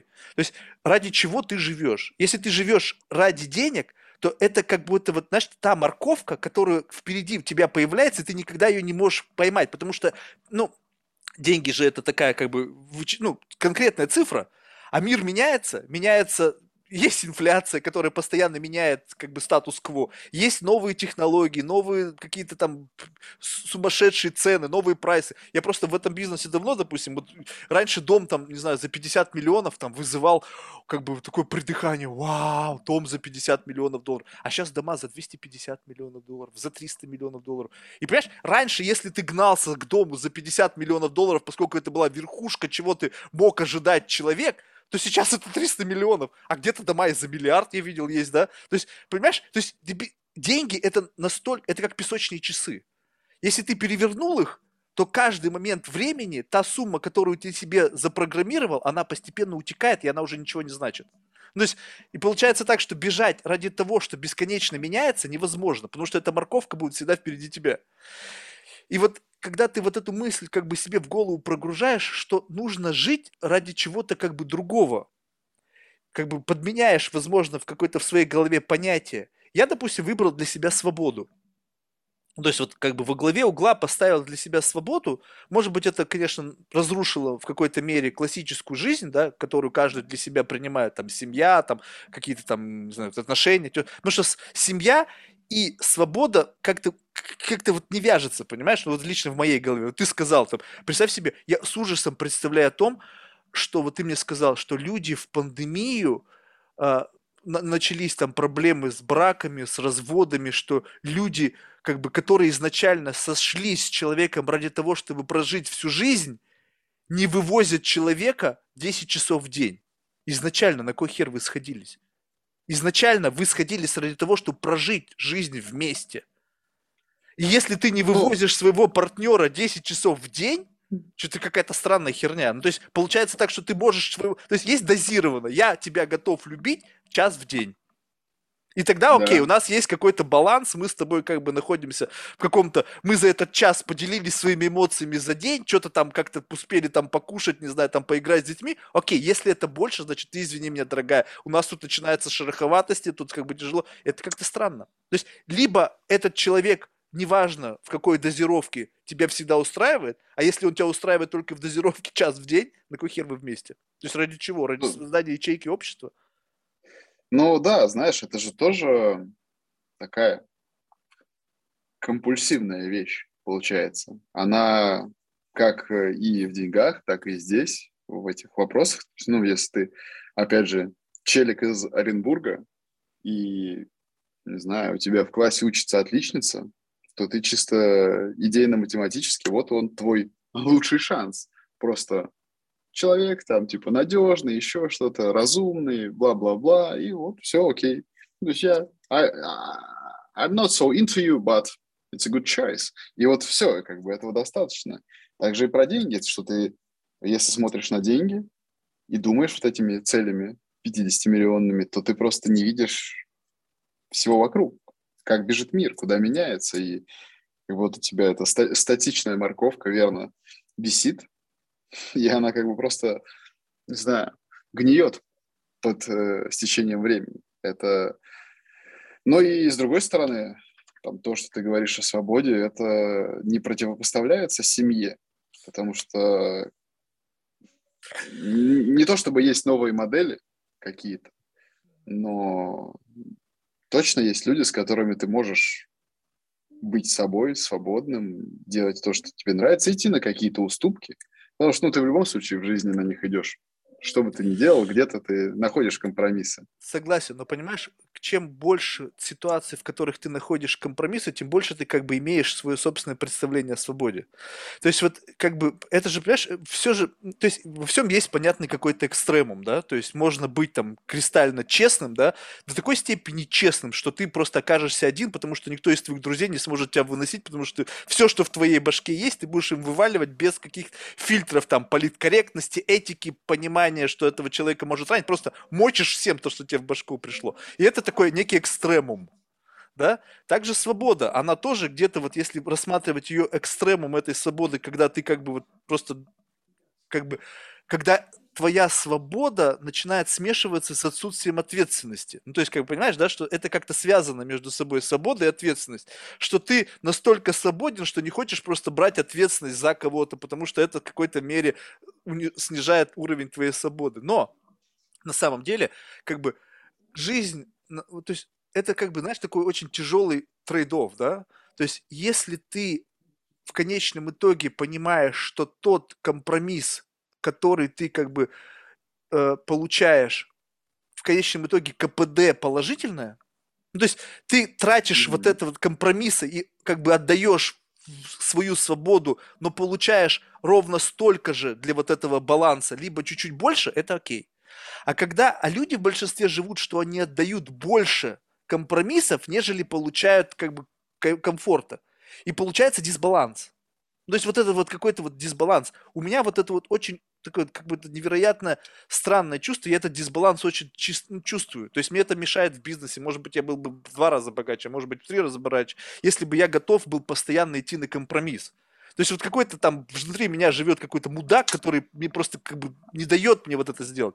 Как только возникает ситуация, где я чувствую, что вот это вот конечный итог, да, КПД будет меньше, когда я должен какое-то говно проглотить ради чего-то, но я понимаю, что в конечном итоге вот это вот... То есть, понимаешь, это же всегда как бы некое благо, которое ты получаешь, его можно перевести в какой-то эквивалент. То есть, самый простой перевод эквивалента – это деньги. То есть, представь себе, что ты должен проглотить какую-то порцию говна в качестве компромисса для того, чтобы получить какую-то порцию денег. И получается да, как так, это что... обычно было про, типа, сделать миньет какому-нибудь арабскому шейху. Ну, типа, может быть, вот так вот, да, кстати, такой самый понятный пример. В конечном итоге ты как бы, девушка, да, получает эти деньги, но в голове-то что? Вот ее сальдо, вот равно ли то, что она сделала, с тем, что она получила? И вот если ты это сальдо несколько иного плана, то есть ты как бы вот эта entity, которая не завязана на материальном, включается, ты понимаешь, не, нихера, я в конечном итоге в гигантском долгу осталась. То есть эти деньги, они не покрывают вот этот вот гигантский долг, вот этого как бы унижения, там, не знаю, чего там угодно запихни, оно не работает. Если ты находишься вот в этой системе координат, то очень многое в жизни не поддается вот этому трейдов, вот этому компромиссу. И это очень херово, на самом деле. С точки зрения жизни, может быть, это хорошо для внутреннего спокойствия. Почему меня, допустим, вообще не парит, там какие-то люди там переживают какие-то депрессии, там они там ходят к мозгоправам, у меня это вообще нет. Ну, то есть абсолютно как бы пофиг. То есть, чтобы меня выбить из состояния вот такого как бы внутреннего эмоционального эквилибриума, должно что-то такое произойти, что создало бы мне такие условия, когда я прямо не могу, я вынужден это сделать. То есть какой-то момент это был раньше, я от этого ушел, и теперь даже если просто я чувствую, что следующий шаг, я окажусь в этой ситуации, я просто туда не иду. Потому что у меня есть возможность не идти туда, где я окажусь в состоянии вот этого трейдофа. И поэтому, не знаю, лично в моем понимании, семья – это гигантский уровень ответственности. Просто гигантский уровень ответственности и, соответственно, снижение уровня свободы. Что я просто но, пока не готов. И я очень хорошо тебя понимаю, но для большинства людей, которые линейно вот так живут, это просто понятный путь, который они познают в процессе, а, а не задают себе вопросы заранее. Вот как бы это просто очередной пример. И на самом деле пример отличный. Хотя я, я вот да, тоже проходил этот путь, когда вот это мое сальдо было настолько минусовым, что мне там пришлось и таблеток поесть, и всякого, всякого разного.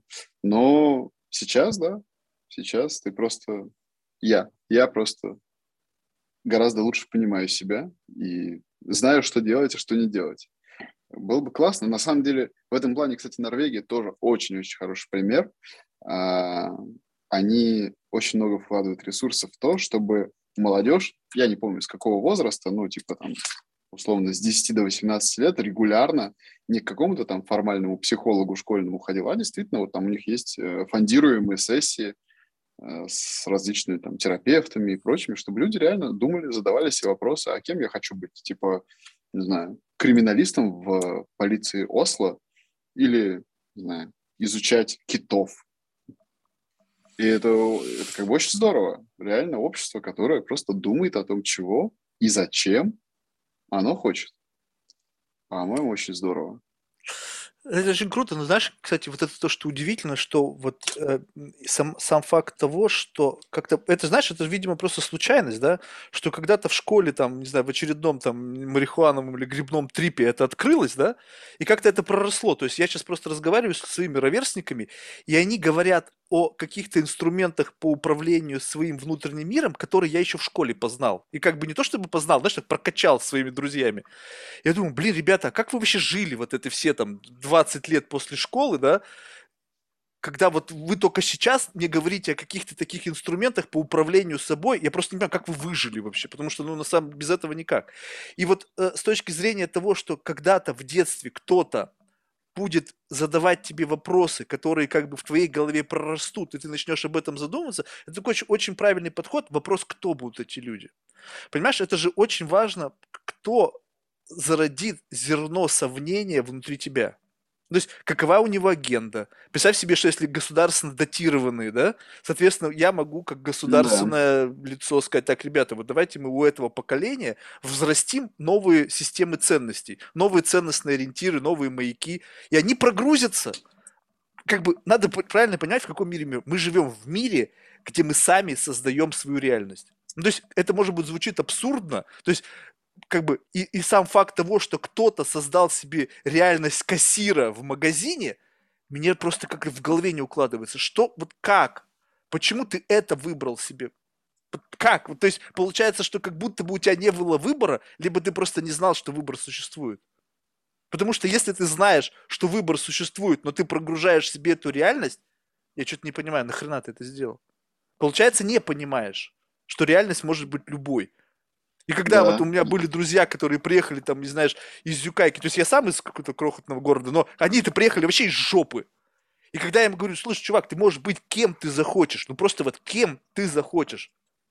Вопрос в том, что чем выше ты выбираешь планку, у тебя должно появляться набор каких-то инструментов, чтобы ты мог быть в состоянии тем, кем ты захотел. То есть, если ты захотел быть Биллом Гейтсом, да, то, соответственно, будь добр, подкрути вот этот вот набор необходимых инструментов без учета удачи, без учета чего-то там, да, потому что это тоже очень важный фактор. Но тогда ты и сможешь, по крайней мере, им быть, и тогда надейся просто, что тебе повезет. Ну, то есть, как бы, ты попадешь. Но даже если ты не попадешь, ты все равно будешь лучше, чем среднестатистический кто-то. То есть, как бы, Абсолютно. понимаешь? И Абсолютно, когда люди да. прогружают свою реальность вот такую, ты думаешь, блин, а ребята, а какого хрена? А что вы хотите тогда? И знаешь, это вот мне напомнило как раз часто пресса спрашивает у меня в России касательно там, продукта «Деньги вперед», типа, а вот а что делать с финансовой грамотностью? Типа, как быть? А, а я реально как бы не знаю каких-то даже среднесрочных решений, потому что э, это очень тупо. Вот к слову о вопросе, а кто учить должен? Это очень тупо, когда тебе там, не знаю, папа или мама говорит, слушай, типа, денежки надо откладывать, а сам идет и на последние бабки или вообще в кредит покупает бухло пару баночек пива, а это массовая ситуация. И дети чуть-чуть подрастают, и с одной стороны ну, у них откладывается э, вот эта вот, вот эта поведенческая модель, а с другой стороны у них есть Инстаграм с блогерами, с Феррари, вот со всей этой шнягой. И как бы это огромная внутренняя душевная, душераздирающая боль. Ты, как знаешь, ты не знаешь, как он пришел туда, ты не понимаешь, что на одного Моргенштерна... И пришел ли? Тебя... Потому что это да. все может быть нарисовано реальность. Люди в аренду берут машину, чтобы сфоткаться. Да, абсолютно. На одного Моргенштерна успешного у тебя приходится миллион людей, которые пытались в ТикТоке что-то там э, поснимать. И в итоге вот эта боль приводит тебя к известному мему, типа, а, похер, буду проституткой. Да. Вот, и поэтому, конечно, это очень большой вопрос. В этом плане, конечно, есть там продвинутые страны, которых действительно я, я не знаю просто, как они решают совершенно справедливый вопрос, а типа, а какая агенда, а кто ставит агенду. Тут, конечно, можно было бы еще опуститься, знаешь, э, в фантазии даже не метаверса, а вот э, этих фантазий ребят про криптогорода, которые, окей, крипта, окей, свободная монетарная система, окей, давайте купим, не знаю, там теплоход или остров, и там будут свои законы. И у тебя есть потенциально вот эта некая DAO, децентрализованная организация, которая, по сути, может быть и городом. В целом, если посмотреть даже отдельно там на решение, посмотреть отдельно на решение знаю, финансового института Центробанка, то, в общем-то, знаешь, кажется, не монструозно сложно писать смарт-контракт, который учитывает там глобальную какую-то историю, внутреннюю ситуацию, закредитованность, еще какие-то факторы, сказать, окей, вот ключевая ставка теперь такая, вот потому-то. Но также ADAO позволяет тебе как бы на уровне сообщества как-то решать. Вот у тебя есть город, в нем у каждого жителя сколько-то токенов, эти токены начисляются тебе, допустим, за ну, что-то по умолчанию, а что-то за какие-то полезные социально, социально одобряемые действия, типа помог бездомному, выгулил кошку и так далее. И, пожалуйста, решайте, типа, какая агенда. Самые э, классные люди, соответственно, дают больше веса голосов в агенде. Ну, вот, как бы это фантазия, но может так. Ты знаешь, я бы вообще большим бы удовольствием посмотрел бы вот на такой город, как на эксперимент. Мне кажется, эти чуваки, они вообще на самом деле не понимают, что они все-таки люди. Они решили, что вот если они создали какую-то децентрализованную там систему финансовую, и действительно они живут каждый там за своим компьютером и в жизни, может быть, никогда не общаются, либо общаются там в режиме конференции, где там непонятно вообще с кем ты разговариваешь, с каким-то фасадом, если их загнать всех в один город, представляешь себе, что там начнется? Они, э, жизнь и межличностные отношения никто не отменял. Если все эти люди в этом городе будут жить в своих конурах и не вылазить оттуда, тогда, возможно, им соз- удастся создать вот какую-то иде- идеальный мир. Но как только они начнут общаться, ты представь себе, я вот на Виталика Бутерина смотрю, я, я ну, как бы мне немножко страшновато, понимаешь? Ну, то есть, как бы, я не, не сомневаюсь в его интеллектуальных способностях, как бы, гениальный парень, наверное, но, извини меня, с точки зрения social skills, не дай это бог этому человеку стать мэром этого города.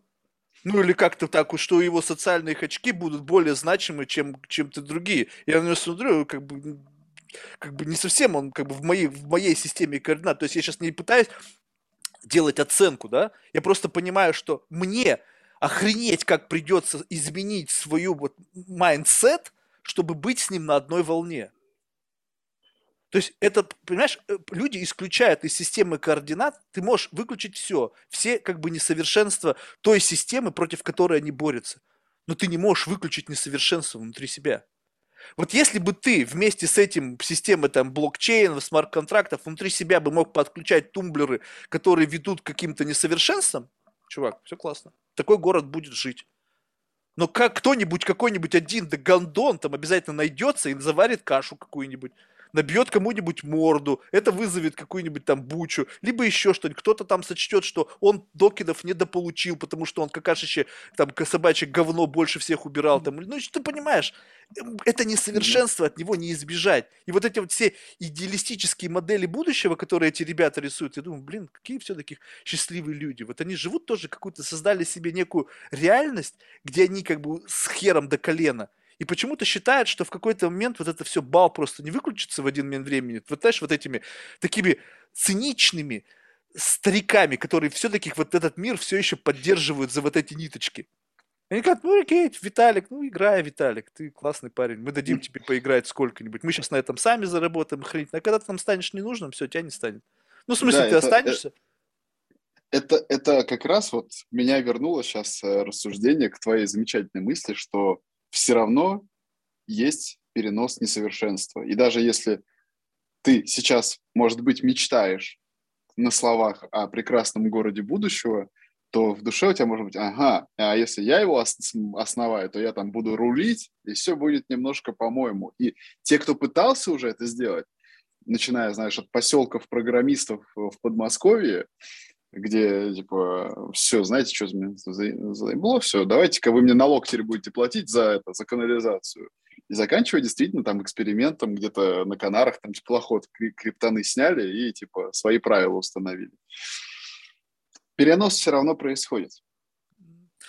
Поэтому это, знаешь, любопытно. И, как, и вот у меня такое ощущение складывается, что я не знаю, это как-то вот такой интуитивный путь. Я, многие, наверное, скажут, что, Марк, ты просто гонишь, да? То есть, слава богу, что находится подкрепление тому, вот, что общаешься с людьми, и как бы, когда чувствуешь, как бы, в их словах, что, как бы, ты все-таки не, просто не свихнулся, То есть это очень важно понимать, потому что можно дойти до того, что ты создаешь, прорисовываешь свою, свою реальность, но она абсолютно не жизнеспособна.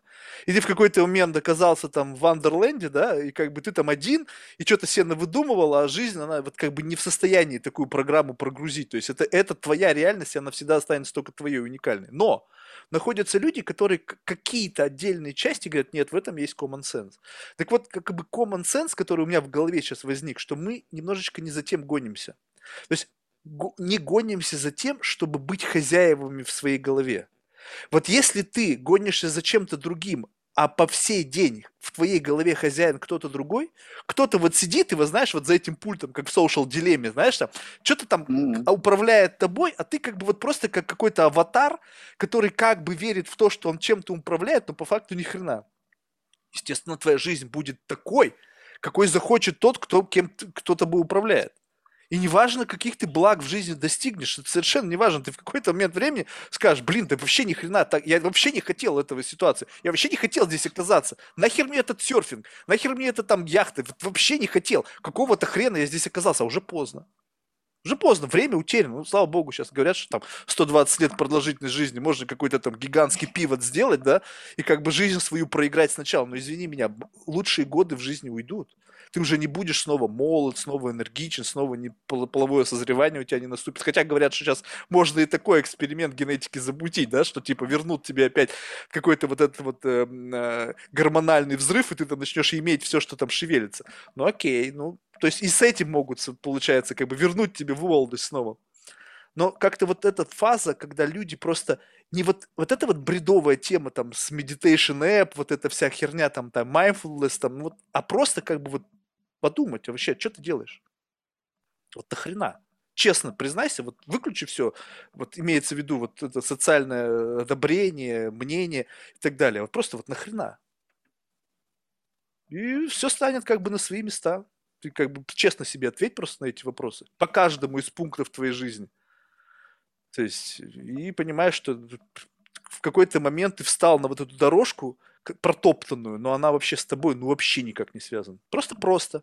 Все готово, есть стандартные модели, клише, есть какие-то бенчмарки, да, ты идешь там, что значит счастливая семья?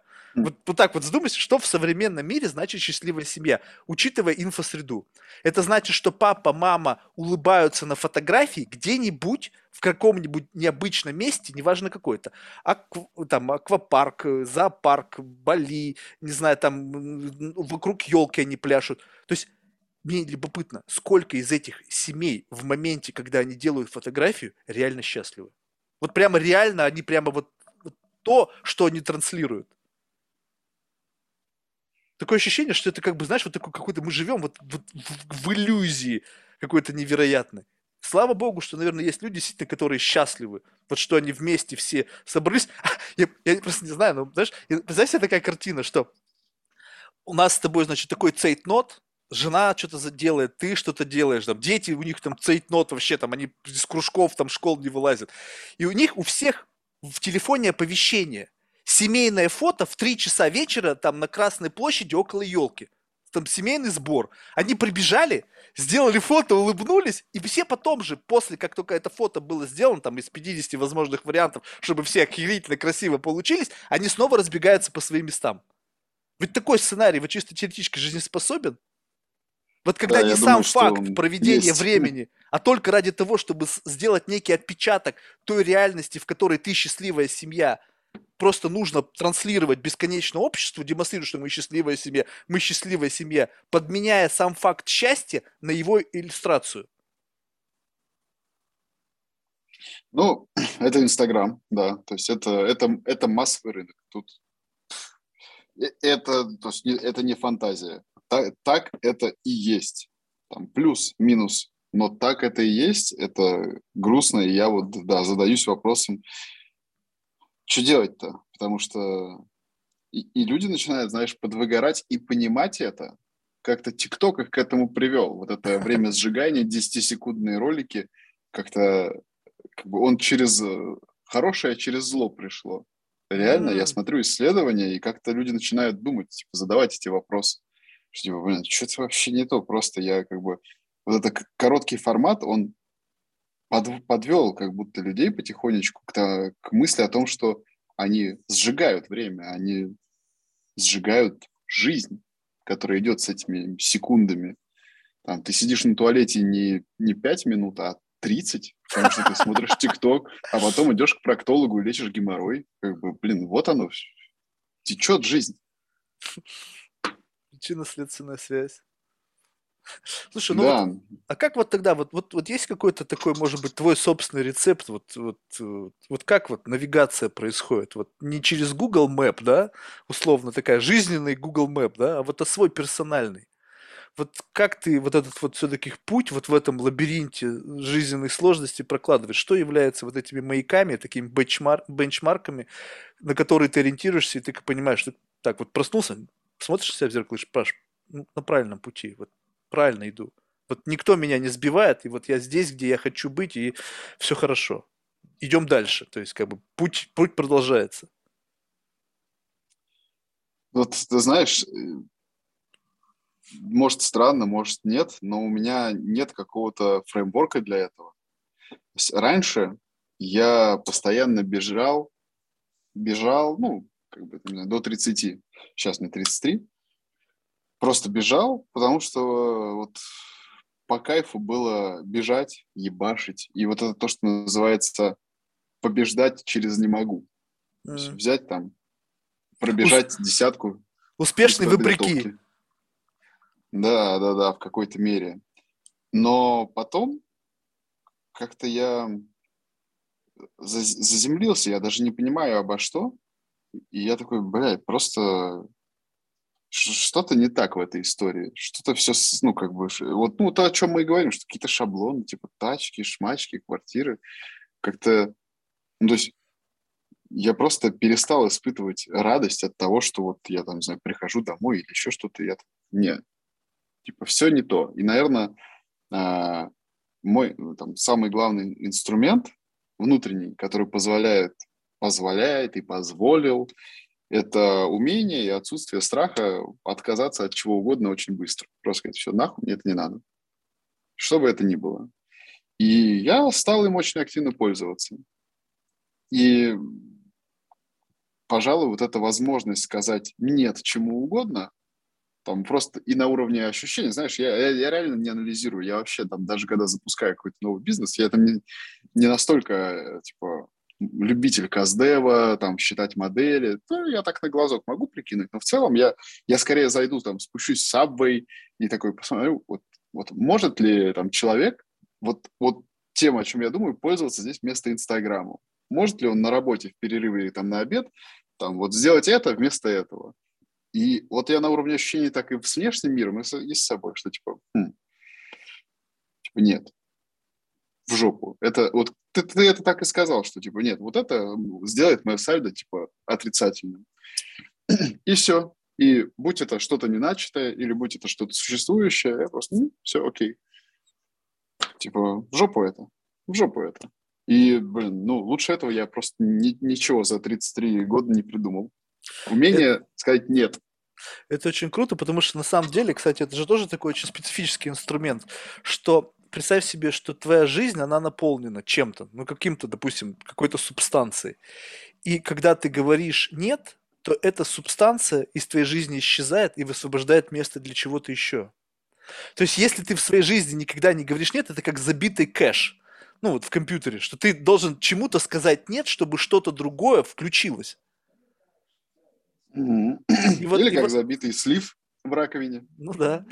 Слушай, ну а, а, а вот э, одно, ну хорошо, это ты говоришь нет, но это же как-то все равно прорисовывает маршрут твоей жизни. Ну, то есть представь себе, что вот это умение говорить нет, это как один из инструментов, который формирует стены вот в лабиринте жизни. Ну, то есть как бы представь себе, что мы движемся, мы же как-то движемся в каком-то направлении. То есть как будто бы какие-то существуют невидимые стены, которые каким-то образом, вот, ну, бывает так, что ты смотришь на свою жизнь ретроспективно, понимаешь, а как меня здесь-то завернуло? Вот прямо вот реально я шел прямо, и тут раз, и поворот налево. И ты думаешь, какого хера? Что было впереди, что мешало мне двигаться вперед и заставило меня повернуться направо. И вот когда ты понимаешь, что твоя жизнь, она как-то простраивается через вот из каких-то вот таких невидимых стен, которые создаются кем? Самим собой, обществом, еще чем-то. Ты как бы именно вот так взглянуть на тот путь, грубо говоря, представь себе, что твой путь, он не закончен, но ты как бы линейно на это смотришь, и это, знаешь, как такая кривая линия, где ты там то кругами ходишь, то как-то зигзагом идешь, то как-то еще как-то... Ну вот хотелось бы идти вот как-то вот линейно, прямо вот от, из точки А в точку Б, прямо. И тогда и время сэкономишь, и, может быть, придешь быстрее к осмыслению того, что эта цель вообще не нужна. А ты мало того, что цель может быть иллюзорна, еще и вот таким путем к ней идешь, то есть который время тратит, жизнь прожигает, энергию сжигает. Да. Но вот да. получается так, что у тебя есть вот такой инструмент, говорить нет. Но как ты понимаешь, что вот ты на правильном пути? То есть ведь есть какой-то все равно, наверное, связь с реальностью, и ты делаешь оценку. Так, вот я сейчас вот там, где я хочу быть. Либо ты просто как бы принимаешь то место, где ты есть, и как бы, ну да, вот я здесь, и пофиг.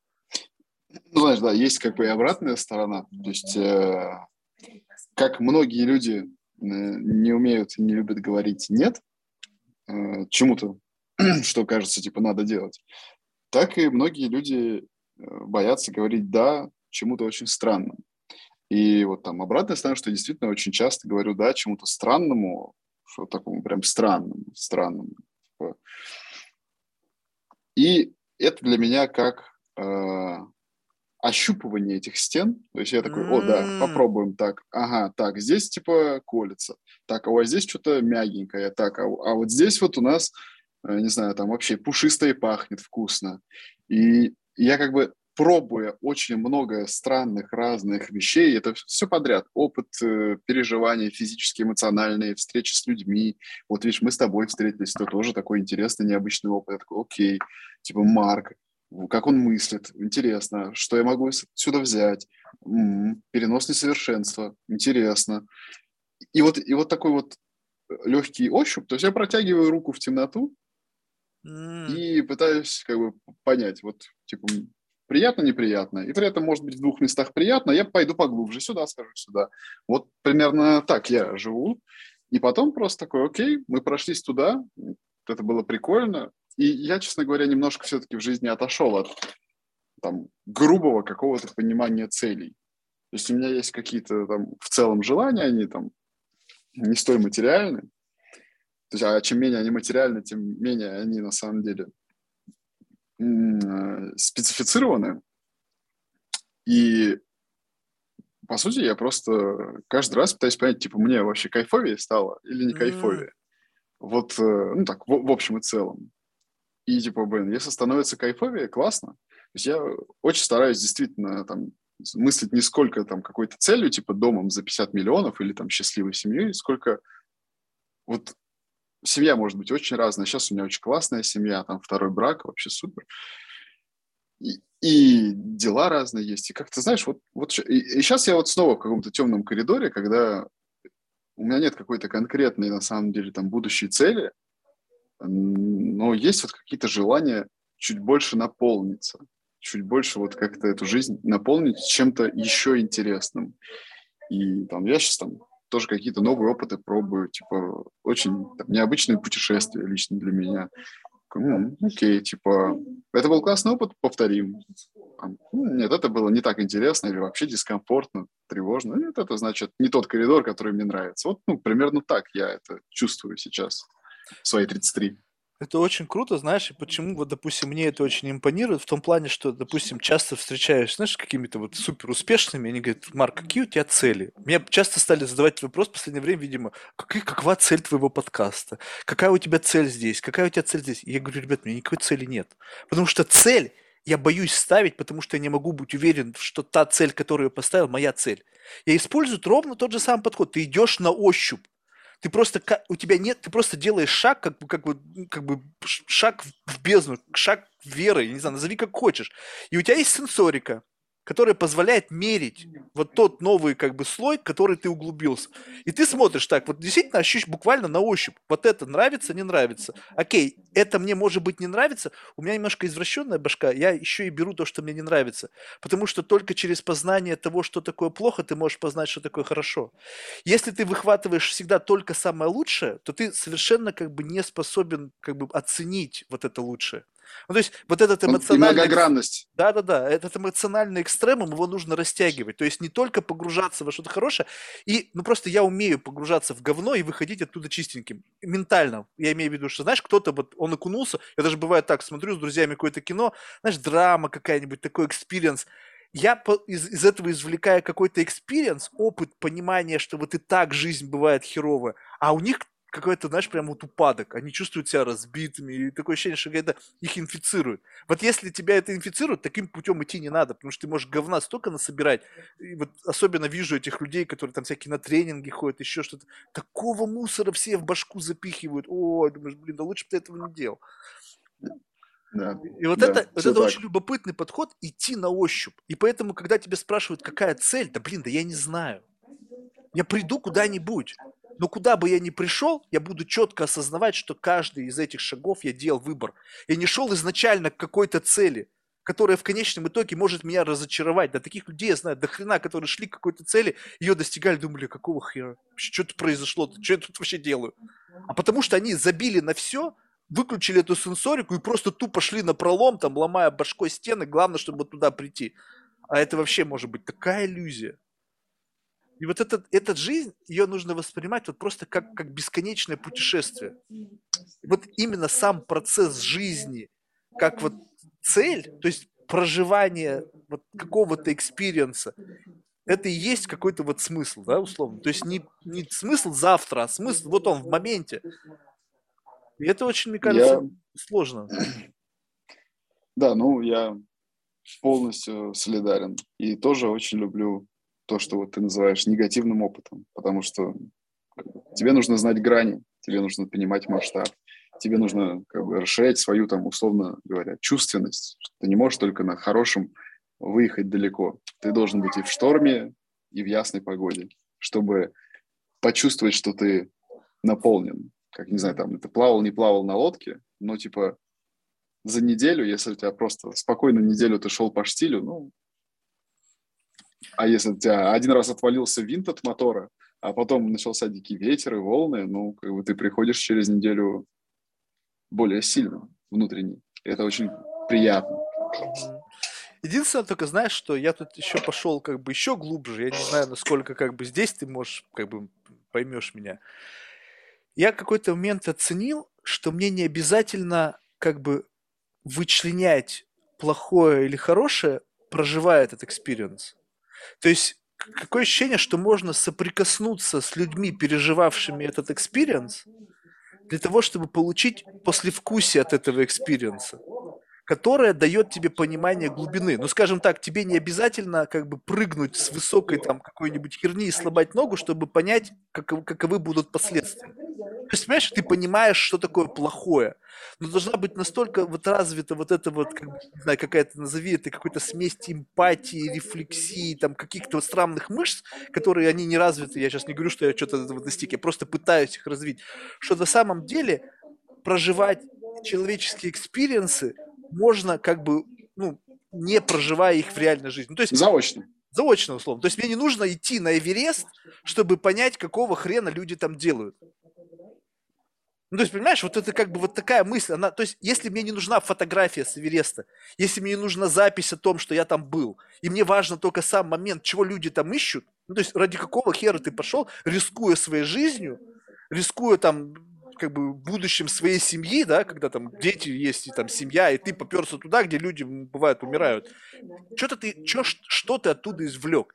Если человек в состоянии тебе вот эту мысль без пиздежа, просто вот как она есть, объяснить, вот что я там, мне нужны какой-то вот у меня гештальт, там, я не за своими демонами боролся, хочу себе доказать, там, доказать там персонал, чего-то сделать в чистом виде, вот именно вот эту капельку чего-то, ради чего ты это сделал, он тебе честно вывалил, может быть, при твоей, с твоей помощью, потому что Иногда эту цель приходится извлекать, то есть тебе нужен какой-то инструмент, сам человек не может эту цель извлечь. Она какая-то у него в голове, какой-то шум, какофония. Но если ты начинаешь вот потихоньку отшелушивать, это нет, это не это, это нет, остается что-то. И вот если вот в такой глубокой беседе ты из человека эту цель можешь вычленить, то в конечном итоге это превращается как один из. Потому что людей очень много, и если ты поговорил с несколькими людьми, ты понимаешь, что для тебя это, что это для него, это что для него. И когда это достаточное количество людей, ты можешь понять, есть ли средний градус по больнице. Либо это настолько каждый раз уникальный experience, что ты, в принципе, как бы должен там побывать, потому что нету среднего градуса. И вот любопытный пример, я не зря привел этот, э, значит, эм, э, Эверест. У меня было три человека на подкасте, которые залезали ну, высоко в горы. Ну, то есть, неважно, может быть, там не, не на Эверест каждый из них, но, в общем, ходили высоко, как бы обычно люди туда не ходят. Так вот, один профессионал, он покорил все 14 восьмитысячников в мире. Это один из всего там 25 человек в мире. То есть, представь себе масштаб, да? То есть, это не просто там что-то, это один из 25 человек в мире. Сейчас, кстати, по Netflix вышел фильм про другого чувака, который также покорил все 14. То есть, вот масштаб, понимаешь? Что если взяли историю какого-то чувака, то он на таком же уровне. Просто о нем, возможно, не написали, потому что он из Казахстана, там, либо он, у него нету такого агента, который занимается близ... Ну, масштаб тот же, их всего 25 в мире. Так вот, когда я с ним разговаривал, ты не представляешь, что это. То есть это человек, это как, как, как, как вот внутри я чувствовал прямо вот лом. Понимаешь, вот там вот там лом воткнутый в выжженной пустыне, в степи. Там, там не было романтики вообще никакой путешествие связано со смертью. И когда я ему сказал, ну что, знаешь, такой наивный дурачок, ну что, так ты вот на Эверест залез, знаешь, с моей тупизмом в моей башке. Я говорю, ну как там, вот наверху что-то ощутил. Он говорит, да ни хрена, еще же спуститься надо. То есть, понимаешь, у меня в башке все вообще по-другому. Он говорит, я праздновать буду тогда, когда я в лагере внизу окажусь. Вот тогда я смогу расслабиться, выпить и так далее. Два других чувака, бизнесмены. Один там по спорту какой-то там, другой э, в бизнесе, но для него спорт – это борьба с внутренними демонами. И тот же самый experience из их уст звучит по-другому. Для кого-то это борьба с демонами, потому что у него, возможно, я не знаю, я не психолог, да, мне показалось, что есть понятие, что он постоянно борется с внутренним страхом. То есть, преодолевая внутренний страх, он как будто бы, как бы, ну, сам себе что-то доказывает. Ну, то есть, окей, я себя поборол, я мужик, я, типа, как бы не тварь дрожащая или там прав, ну, как там у кого-то было написано из классиков. А второй, для него это как, знаешь, как, как какой-то тоже некий experience, типа, вот, ну, но только с другим привкусом тоже как бы чего-то там как бы преодоление, но таким привкусом немножечко не борьбы с внутренними демонами, а как бы с, с как бы с такого немножко с flavor ом, flavor ом entertainment а, понимаешь? То есть непонятно, как бы, что там как бы в действительности было. И вот-вот, три человека, одна и та же история условно, и совершенно разное послевкусие. И теперь я уже сам понимаю, вот из этих трех вариантов, вообще, что мне нужно? Вот ни один из трех мне не нужен. Доказывать что-то себе мне не надо. Ну, потому что я знаю, что как бы я несовершенен, и я как бы, может быть, циклон, назовите меня как угодно, но я не хочу сдохнуть, вбираясь на Эверест. То есть, как бы, common sense у меня работает.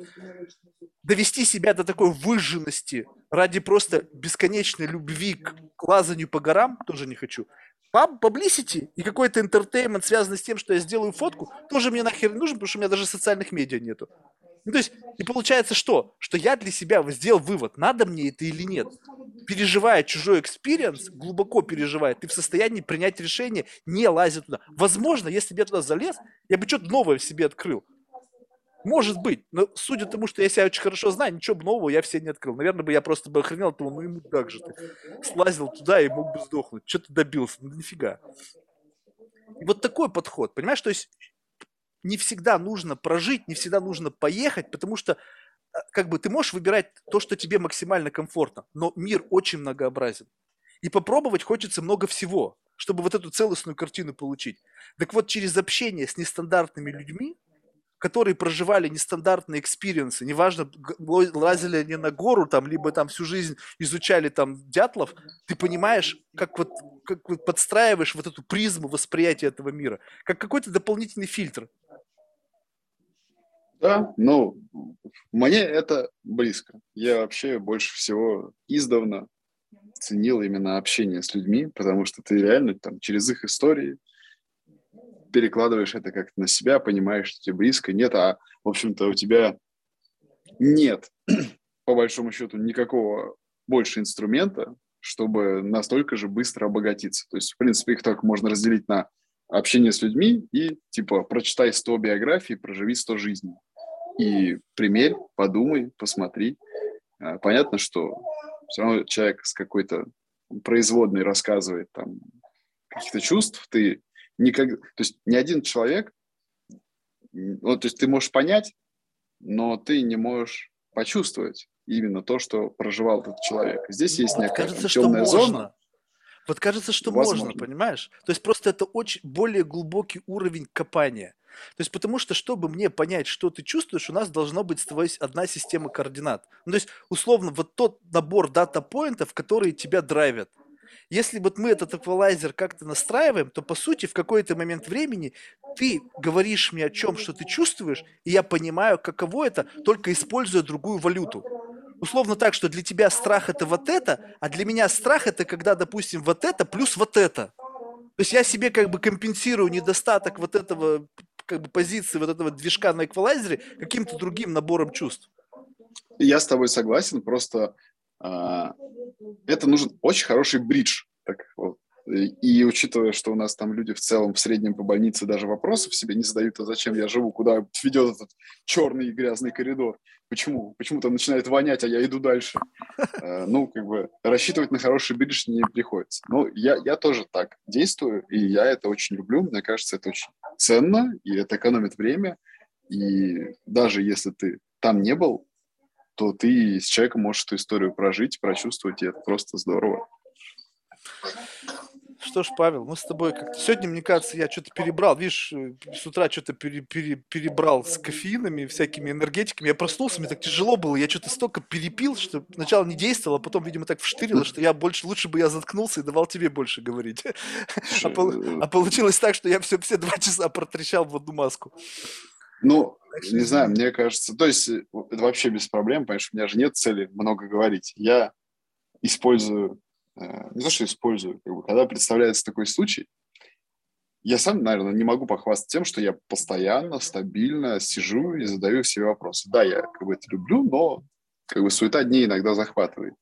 И такие вот посиделки – это возможность почувствовать еще одну жизнь, узнать о себе что-то, порассуждать о чем-то вслух. Поэтому как бы я получил огромное удовольствие. И мне кажется, будет классно порекомендовать тем, кто будет слушать вообще этот наш диалог, книжку Ичиро Кишими, которая называется «Смелость не нравится». Она очень сильно как раз про путь, про вот это, что про не такую сильную важность цели, как повседневного опыта и как с ним можно его воспринимать, жить и так далее. По-моему, это будет супер тематично. Слушай, Павел, ну большое спасибо, было как бы безумно интересно. Спасибо, что ты как бы дал мне возможность какие-то мысли. Тут, знаешь, очень правильно понимать, что вот эти мысли, это же не то, чтобы как бы вот действительно те мысли, с которыми я как бы вот живу с утра до вечера, которые как-то меня характеризуют. Это просто какой-то такой mindset, который образовался за счет того, что ты был моим собеседником. Понимаешь, вот идея извращенная какая. То есть, если бы на этом месте был бы другой человек, то, возможно, и мысли, которые в голове бы рождались, были бы другие. Условно, вот мы создали вот какой-то, опять же, вот какой-то понятийный коридор, в силу да. того, что ты мне вбросил какие-то свои критерии о том, какова жизнь, каковы твои взгляды. И мы как бы выстроили вот этот туннель нашего разговора. И в этот туннель прорендерил какие-то мысли, которые я озвучил. Потому что я вообще, вот они, они как идут в голову, они вообще без фильтров идут. И поэтому это такой интересный experience, как автописьмо. Во, автописьмо, автопиздеж. Да, да, да, да. Нет, на самом деле, мне кажется, супер пространство организовалось, и я думаю, что это был классный опыт, причем и для меня, и для тебя. И я прям наполнился, и знаешь, вот сейчас полчасика посижу такой и просто подумаю об этом. Будет здорово. Слушай, в завершение мы всех наших гостей просим рекомендовать кого-нибудь в качестве потенциального гостя. Из числа людей, которых ты считаешь интересными лично для себя по той или иной причине. Ну, слушай, я мог бы тебе порекомендовать э, несколько человек. Давай. Просто те, что, телег, телеграммы или e-mail? Нет, или что просто имена скажи. У меня ищейки сами всех найдут. Угу. А, ну, мне кажется, будет классно. Вот в Яндексе есть э, два человека, ну, есть три человека. Давай я тебе просто накидаю, а ты там сам выбирай. Есть э, Даня Шулейко, Даниил Шулейко. Он очень открытый, хороший честный, искренний человек, и как бы там многим рулит. Есть Антон Забанных, который сейчас за финтех, а до этого строил все Яндекс вертикали. Есть Дима Качмар, который пришел в Яндекс молодым-молодым мальчиком, а сейчас стал коммерческим директором. Они все как бы очень классные внутри. Почему-то мне прям пришло в голову. Кого бы я тебе еще такого... Пу-пу-пу. Есть, сейчас я тебе скажу как по-русски, Андрей Нгуен, очень молодой, очень интересный предприниматель из медицинской сферы, но при этом очень опытный чел. Ну, сейчас э, управляет миллиардным бизнесом.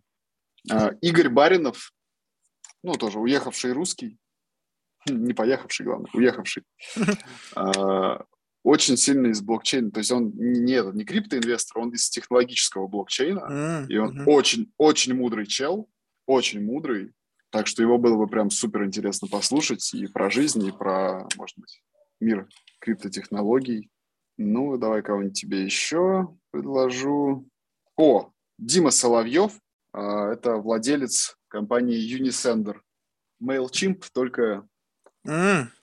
только не американский Unisender. Mm. Это тоже, тоже они большие, они там, ну, короче, они классные, и Дима их когда-то давно купил за копейки, и вот сделал, по сути, очень-очень большой компанией с помощью классных менеджеров. Что ж, спасибо, классные рекомендации. Что ж, тебе лично успехов в бизнесе, в инвестициях, в, самое главное в жизни, потому что, мне кажется, именно успех в жизни, он определяет какой-то вот... Причем успех твой личный, какой вот, не, не какой-то там навеянный какими-то стандартами, а вот ты вот посчитал в конечном итоге, что ты прожил счастливую жизнь, и все. И, и вот этого тебе достаточно. А не то, что там по меркам, там, не знаю, там, э, Билла Гейтса ты прожил несчастную, там, ужасную жизнь. Ну, какого хера, да? У тебя своя жизнь. Поэтому побольше каких-то радостных, приятных моментов, которые все-таки делают нашу жизнь немножечко ярче. Спасибо большое. Ну, спасибо тебе и, конечно, взаимно. Пусть будет так. Не теряй энергию, она прекрасна. Спасибо. Все. Спасибо Успехов. и да, пока-пока.